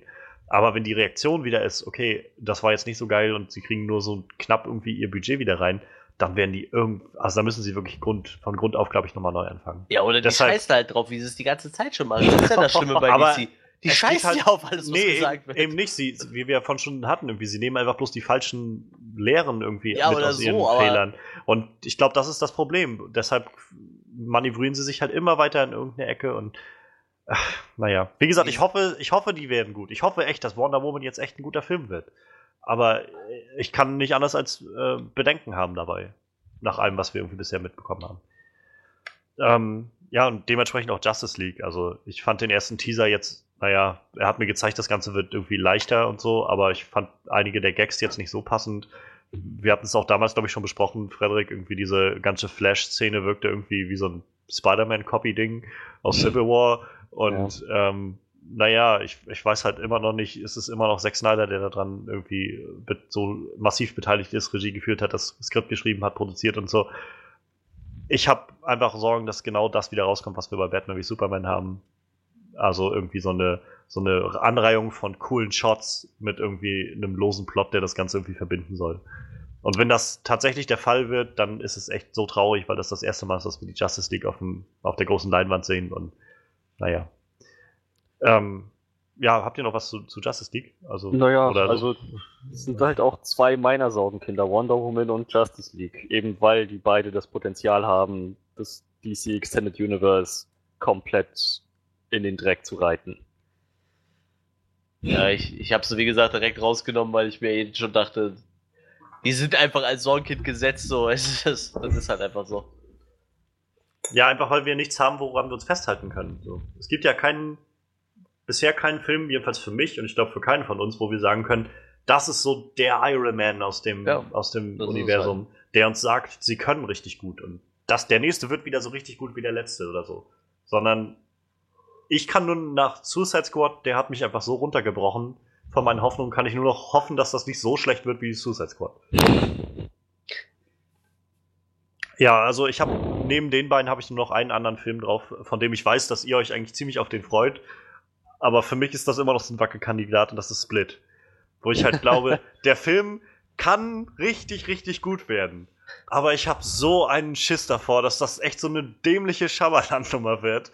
So, wo dann irgendwie, wo man von dieser unglaublich coolen Prämisse, die irgendwie, dieser Kerl, der irgendwie so 23 verschiedene äh, Persönlichkeiten in sich hat, wo man irgendwie so einen krassen Psychothriller-Horrorfilm draus machen kann, dass es weggeht zu so einem, was mir nämlich der letzte Trailer irgendwie suggeriert hat, dieses, ähm, er kann seine Biochemie völlig verändern, er kann irgendwie alles tun, weil er irgendwie wieder auf sein gesamtes Gehirn zugreifen kann und nicht nur auf die 10% oder irgendwie sowas in die Richtung. Ähm, ich glaube, ich habe halt so Angst, dass das einfach so eine Nummer wird von wegen, ja, und zum Schluss verwandelt er sich einfach in einen großen Werwolf und ist dann ein Monsterviech oder sowas. Und das würde ich einfach ungern sehen. Vielleicht, wenn ich das im Film sehe, macht es dann auch mehr Sinn. Und vielleicht passiert ja das auch gar nicht. Ich weiß es nicht. Aber das sind einfach Sorgen, die ich gerade so mit mir rumtrage mit diesem Film. Weil ich, Äh, ich glaube, der kann ja richtig, ihm, ne? ich glaube, der kann richtig, richtig gut sein. Und ich glaube, der kann richtig viel Spannung und Thriller und Horror und Angst und so verbreiten. Aber ich habe halt auch echt Angst, dass er einfach nur dämlich wird am Schluss. Irgendwas wird ja auf jeden Fall mit ihm passieren. Wir haben ja schon im Trailer gesehen, wie er auf einmal an der Decke krabbelt, so, ne? Also ir irgendwas passiert auf jeden Fall mit ihm. Die Frage ist halt nur, wie wird das eingebaut und wenn er, wenn sie wirklich sagen, er verwandelt sich in Monster und meine, meinetwegen wird er einfach nur ein bisschen kräftiger oder so oder keine Ahnung, irgendwas, dann kann ich da ja auch noch drüber hinwegsehen, so, aber Ja, muss man halt echt schauen. düstere Action, Superkräfte, alles da. Ich freue mich. Ja, Ja. das sind, das sind meine äh, Sorgenkinder, die ich so dieses Jahr habe, ehrlich gesagt. Ja, dann fehlt nur noch ich, ne? Ähm, wie gesagt, Justice League und Wonder Woman auf jeden Fall Sorgenkinder. Und ich mache mir auch Sorgen. Einerseits freue ich mich auf den Film, andererseits mache ich mir auch Sorgen, dass er vielleicht schlecht wird. Um die, um King Arthur. Die Guy Ritchie-Verfilmung Ja. Legend of the Sword. Der Ja. ist nämlich. Ich mag die Prämisse, so die Vorstellung, quasi ziemlich modern angehauchte Charaktere zu haben und die in die King Arthur äh, Saga einzubauen. Ich mag den Gedanken. Ich fand, er hat das bei Sherlock Holmes brillant gemacht, dass man halt ein sehr, sehr actionlastiger, moderner Take äh, an Sherlock Holmes. Und hat er echt überzeugend rübergebracht, fand ich. So, er weiß, wie er diese Action ausgestalten muss, dass die trotz aller ähm, historischer Hindernisse und äh, daher dahingehend auch ähm, fehlenden modernen Waffen, dass er das trotzdem irgendwie richtig gut rüberbringt. Und ich fand auch die Stories in den Sherlock Holmes Filmen hatten echt was für sich. So, es ist, es ist halt eben genau das. Es wirkt, als hätte man zwei Leute aus 2016 einfach meiner Zeit zurückversetzt und ihnen diese Rollen auf den Leib geschrieben. Und eigentlich fand ich das gut und ich freue mich auch, das äh, in King Arthur zu sehen. Aber gerade weil das historisch wahrscheinlich sehr inakkurat ist, äh, kann man da viel falsch machen. Wenn man die Story nämlich einfach nur so, naja, so stark verfälscht, dass es dann irgendwann nur noch wie eine Persiflage wirkt, das ist dann auch nicht mehr das, was ich mir davon wünsche. So, was ich mir wünsche, ist im Prinzip mittelalterliche Action mit Coolness-Effekt von 2016. Hm. Wenn es dann aber nur noch die Action ist und die Story ist fast schon kitschig, dann habe ich davon auch nichts. Daher hoffe ich, dass es so nicht kommt. Dass es so, dass er genau diesen Vibe einfängt, den er auch bei Sherlock Holmes schon hingekriegt hat. Ja, ich, äh, ich habe den tatsächlich gar nicht irgendwie auf dem Schirm gehabt, den Film. Ähm, ich, also ich finde, Guy Ritchie kann halt echt coole Filme machen, so. Ähm, ich fand nur den Trailer zu dem King Arthur-Film überhaupt nicht aussagekräftig oder irgendwie, dass der mich so wirklich mobilisiert hat. So. Ich hoffe, dass dann nochmal ein Trailer kommt, der so ein bisschen mehr Aufschluss gibt über das, was ich da jetzt zu erwarten habe. Ähm, ja, ich habe aber irgendwie kaum Erwartungen an den Film, muss ich sagen. Ich lasse den mal so auf mich zukommen irgendwie. Tja. Aber du hast natürlich recht, also die Gefahr besteht natürlich, dass man sich da irgendwo verheddert in diesem, in diesem Spagat zwischen so Moderne und, und äh, Mittelalter. Ich fand allein schon die Frisuren, die die Leute da drin haben. So, die Frisur von dem Hauptdarsteller ist ja halt genau das, so an den Seiten mega Ja. kurz, so ähm, Butchcut und oben lang und kein Übergang. So halt eine ziemlich typische 2014, 15, 16 Frisur. Ich bin mir sehr sicher, dass das damals nicht so getragen wurde. Aber meinetwegen, ist okay. Ja, das, ich mein- das, das ist noch okay. Moderne Frisuren in einem mittelalterlichen Setting ist okay, kann ich Spaß mit haben. Das ist, da, daran soll es nicht, daran soll es nicht liegen. Nö, natürlich nicht. Aber klar, wenn es irgendwie Überhand nimmt, dass man irgendwie das Gefühl hat von hier stimmt, also es passt gerade einfach nicht so vom, von allem, was sie da zusammenpacken, so, dann ist das natürlich ein bisschen äh, dämlich. Ähm, ja, Mensch.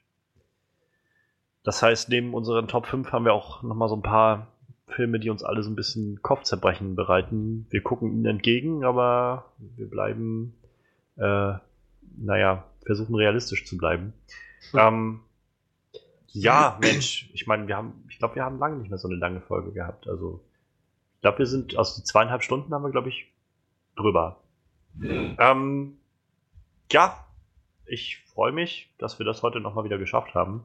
Und auch so ein bisschen nochmal das Jahr schon mal vorausgeblickt haben.